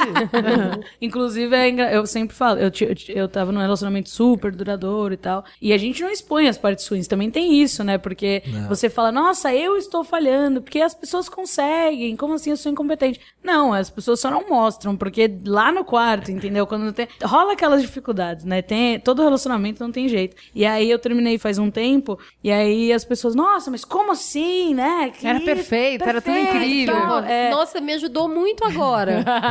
Tô me sentindo bem melhor. Não, é incrível. Não, e as pessoas. A maioria respeitou, porque, bom, eu postava fotos e tal, e como eu tenho seguidores, as pessoas se sentem parte daquilo e tal. E aí eu falei, eu falei, galera, ó, não quero falar sobre, assim, não vou Claro. ficar fazendo vídeo e, sabe? Não, pô, terminei, ponto, superem, sabe? É, Superem, estou tentando Superem, fazer o mesmo. É, exatamente. Vamos superar juntos. e, e eles super respeitaram, foram fofíssimos e tal. E aí eu comecei, e eu muito da piadista, né? Eu, eh, eu comecei, sempre que alguém falava isso, né? Mas como assim? Eu comecei a, a- a contar uma história. Falei assim, gente, se eu trabalhasse com o canal das Bi, ou seja, eu sou super conhecida no meio das sapatões, né? É, e eu namorando esse tempo todo, já querendo casar e tal. Se eu casasse, vivesse monogamicamente com uma menina só, sem aproveitar, eu ia chegar lá, eu ia morrer, Deus ia falar assim, Jéssica. Eu te dei essa chance. Não aproveitou, vai voltar hétero na próxima. Na próxima. Aí eu falei, por medo, eu, tive resolvi. que tomar essa decisão. Boa, O que, boa. você- que a Jéssica citou é o. Se antigamente você tinha os livros que construíam o ideal do amor romântico, hoje a pior variável se chama redes sociais, né? Que isso um problema. constrói um ideal de amor romântico na cabeça das pessoas. É verdade. que você muito fica horrorizado. Quando, eu acho muito engraçado que assim, quando tem aquele casal maravilhoso das redes sociais que faz yoga juntos na praia, termina, você fala, ah lá, sabia, sabia que não amava, sabia que não gostava, sabia que. Ah lá, ó, terminou, não gostava. Não, assim, Não, mas principalmente Mas porque era você isso, só compartilha as coisas que fazem Boas. parte dessa narrativa A romântica. sua cara toda inchada depois de uma briga, você não. Sabe, chorou horas. Aí você posta uma foto. quer Não. eternizar. As, uh, redes sociais Não, é aquele eternizar. pedido de casamento espetacular. É. aquela foto tudo ótimo, tudo lindo. Então, assim, a narrativa romântica, ela continua viva na cabeça das pessoas como uma coisa que, olha esse casal, eles se dão tão bem, não tem É. briga, não tem nada, é tudo tão né? natural, né? Não, é, e, e pessoas estão sempre viajando, tão bonitas, tão bem. Eu fico olhando assim, assim, eu queria ser assim. Mas querer, mas- é, é muito isso. Samir tá de férias, né? Sim. Então a rede social dele, não vou nem te seguir, que deve estar um nojo, né? Aquela coisa que você. Só alegria. Mas é isso, né? A pessoa vai postar quando tá. Então a gente sempre repara quando o amigo tá de férias, quando o amigo te- quando teve esse pedido de casamento lindo, porque a pessoa posta, né? E aí você. É, é um exercício ótimo. Aí você pega, sei lá, a foto lá, ai, tantos anos de casado, vamos comer no melhor restaurante. Aí você pensa assim, tá, foi hoje, né? Porque eu não tenho visto nada. Né? Gente. Tem muitos dias sem A pessoa não vai postar o dia de olha aqui, jantarzinho, miojo. tá ligado? Porra, Claro que não, amiga. Por exemplo, você só posta uma foto bem legal dia dos namorados, agora a próxima só ano que vem. É, exatamente. Gente, eu estou casada há. Meu filho tem quatro anos, eu tô casada há quatro anos. É o terceiro ano que quem me lembra do meu aniversário de casamento é minha tia, que ela me acorda com parabéns, É a mesma tia? bodas e não sei o que é a outra. eu tenho, cara, eu tenho 14 tias, então assim, Nossa. né? Não, não tente acertar. É. Não, é- eu acho difícil mesmo. A gente, eu tô fazendo sete anos de casado e dizem que tem a crise de sete anos, né? Eu falei, que engraçado, a gente teve de três, de quatro. De cinco, de seis. É, Então, foda, só mais uma esse ano. sabe? Total.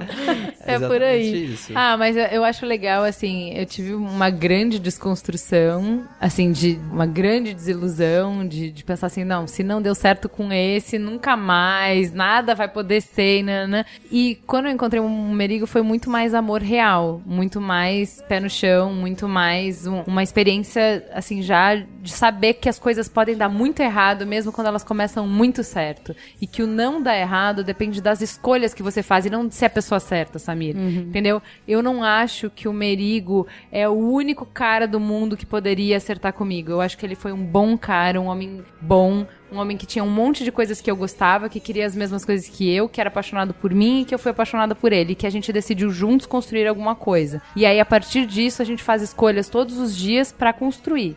Eu não acho que tem mágica, eu não acho que ele é predestinado, eu não acho que é só ele, eu não acho que se eu perder ele nunca mais vai ter ninguém. Eu não acho nada disso. Eu acho que a minha escolha é por ele. E eu acho que a minha escolha foi muito feliz e eu sou muito feliz com a minha escolha. Mas eu não, não acredito mais que existe uma pessoa, um chinelo velho pra um pé cansado.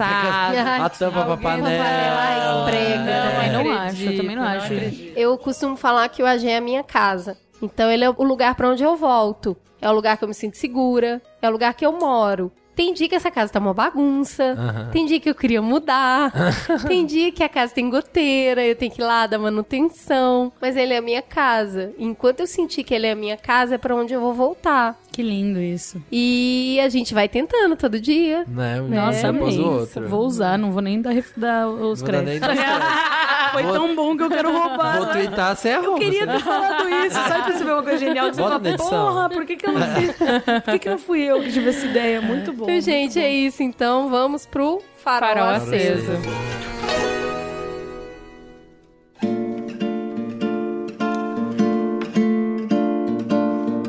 Vamos então pro farol aceso? Vamos começar com as visitas? Sim. Jéssica, o que, que você manda de bom? Além do canal das Bi. É.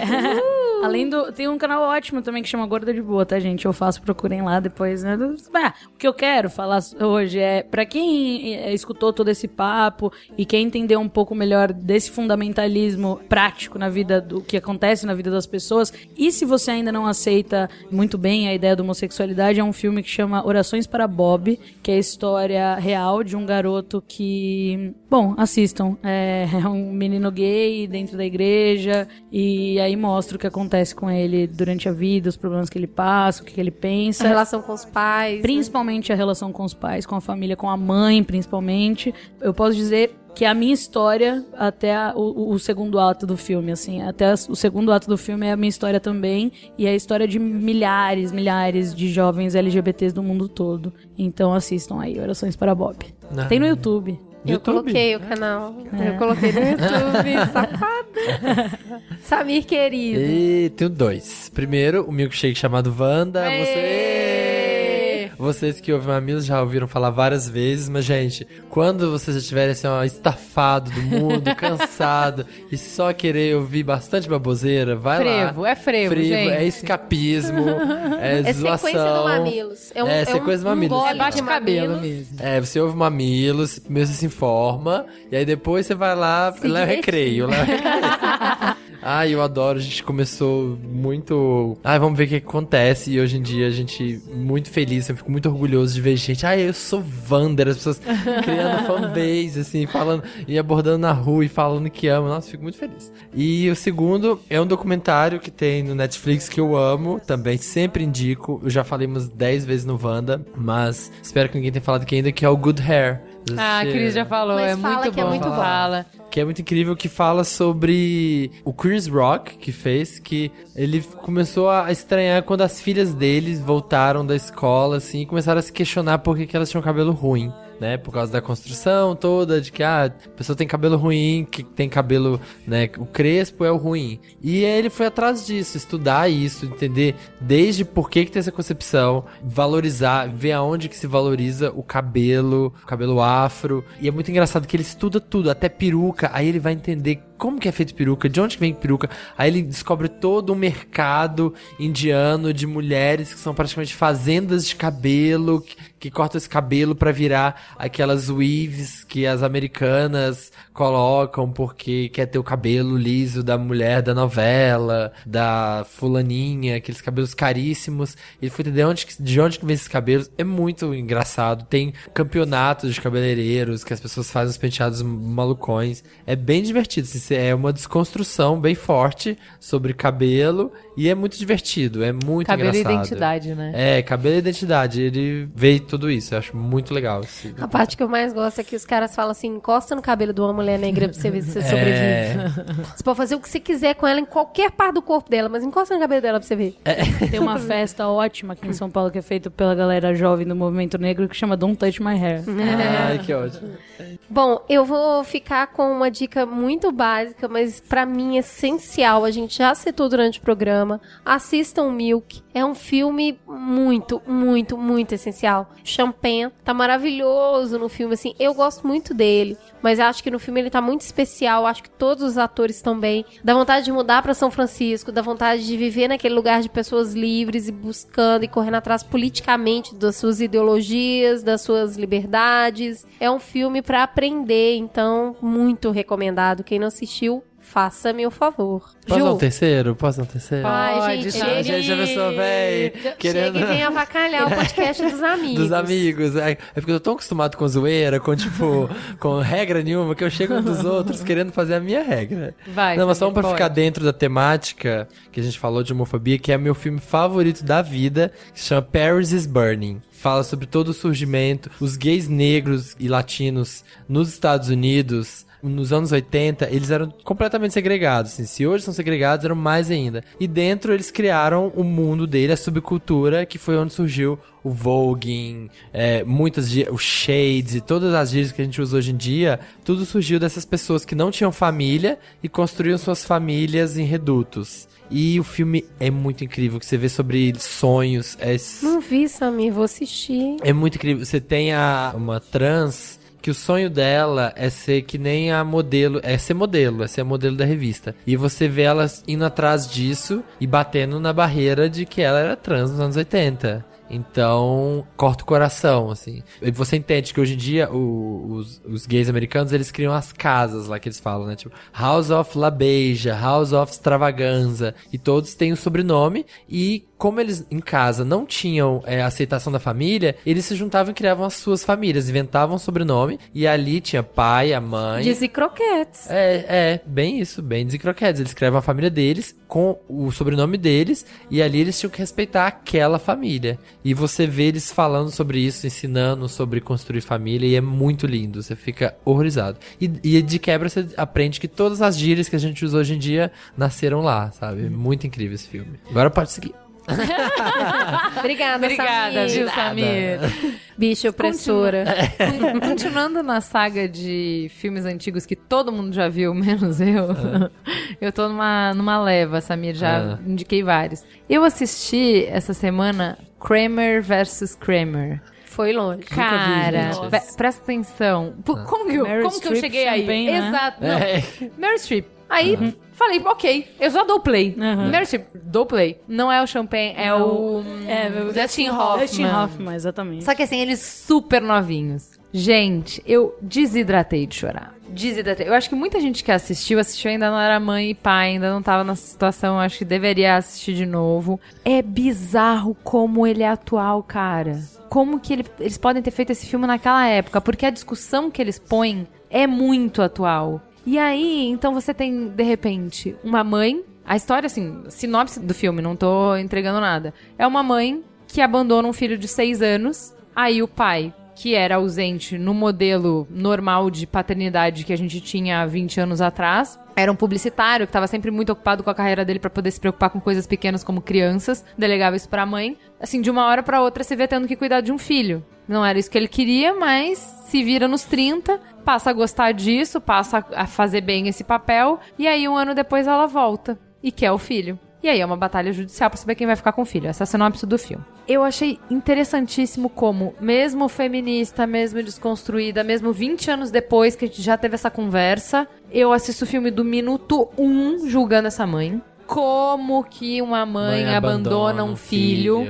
Mas o tempo inteiro na minha cabeça esse diálogo, Juliana, pelo amor de Deus que você tá falando, e o tempo inteiro assim, visceralmente, como que uma mãe abandona um filho. E o, e o filme é muito bem construído, muito bem, de mostrar o sofrimento da criança e de mostrar assim, mano, né? Você abandonou seu filho, sabe? Olha essa criança, você sabe com quem que você deixou ele. Você deixou com um pai que, não, que era um estranho pra ele. Como que você fez isso, sabe? A tristeza de uma criança ter que entender que a mãe foi embora e, e não olhou pra trás pra ela. Então, assim, o filme mostra muito bem isso e quando ela volta, eles constroem muito bem. Assim, é um discurso feminista fudido que funciona hoje como se fosse fresco, como se fosse escrito hoje, sabe? De quem ela era, de como ela precisava se construir como além de mãe, de como além de esposa, como uma pessoa.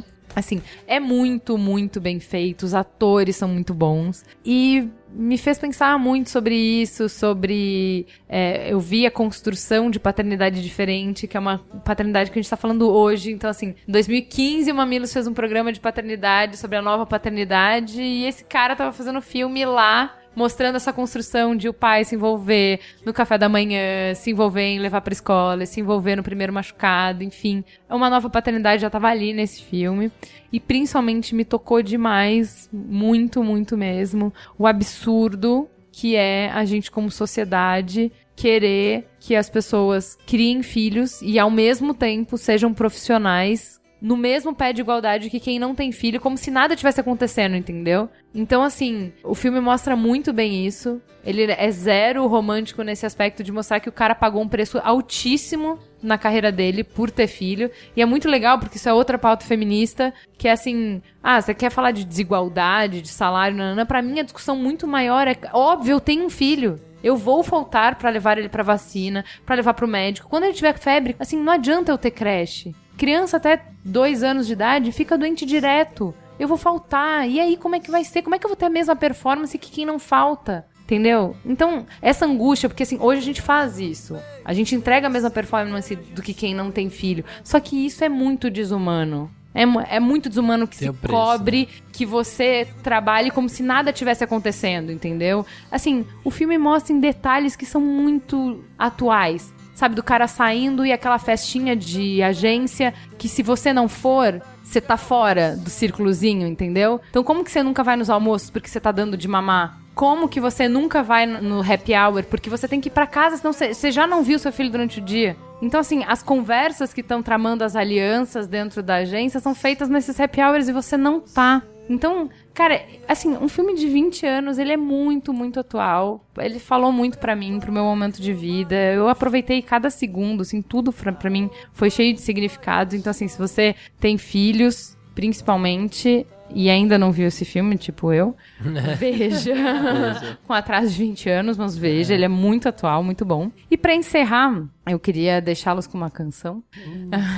Não começa. Eu amo a Susan Tedeschi. Adoro, adoro, adoro, adoro, eu acho lindo. E eu queria muito que vocês escutassem a música Sweet Forgiveness. Então, num tempo de intolerância, num tempo que a gente tá muito subindo em pedestais, né? Da gente falar que porque eu não sou homofóbica e essa gente homofóbica, porque eu não sou machista e essa gente não sei o que, é uma música que fala sobre perdão, ela fala do sentimento bom, que é quando você sabe que você tá errado e que a pessoa. Você não merece, mas a pessoa te concede isso e ela paga isso. Porque tem coisas que você faz e que não tem como consertar. E como é bom quando a outra pessoa é maior do que isso, entende. E assim, ela fala de um perdão muito profundo, muito verdadeiro e transformador. Que a gente tá precisando muito. Então, indico essa música. Temos um programa? Temos. Eu queria, antes de encerrar, agradecer, assim, se você ficou profundamente ofendido com qualquer coisa que foi dita e escutou até aqui, se você tem qualquer restrição, qualquer dificuldade, uma educação diferente, uma religião que princípios que vão contra as coisas que a gente falou e você chegou até aqui, de coração, muito obrigada por fazer isso. Muito obrigada por escutar uma coisa que vai contra o que você acredita e por se dispor a escutar. Assim, só o fato de você escutar é muito importante pra gente, faz muita diferença. Muito obrigada. Estamos todos aprendendo. Beijo, gente. Obrigada. Beijo. Tem o balanço da rede, tem o cheiro da calma, é só. E tem o canto da festa. Tem o cheiro da calma e é só amor.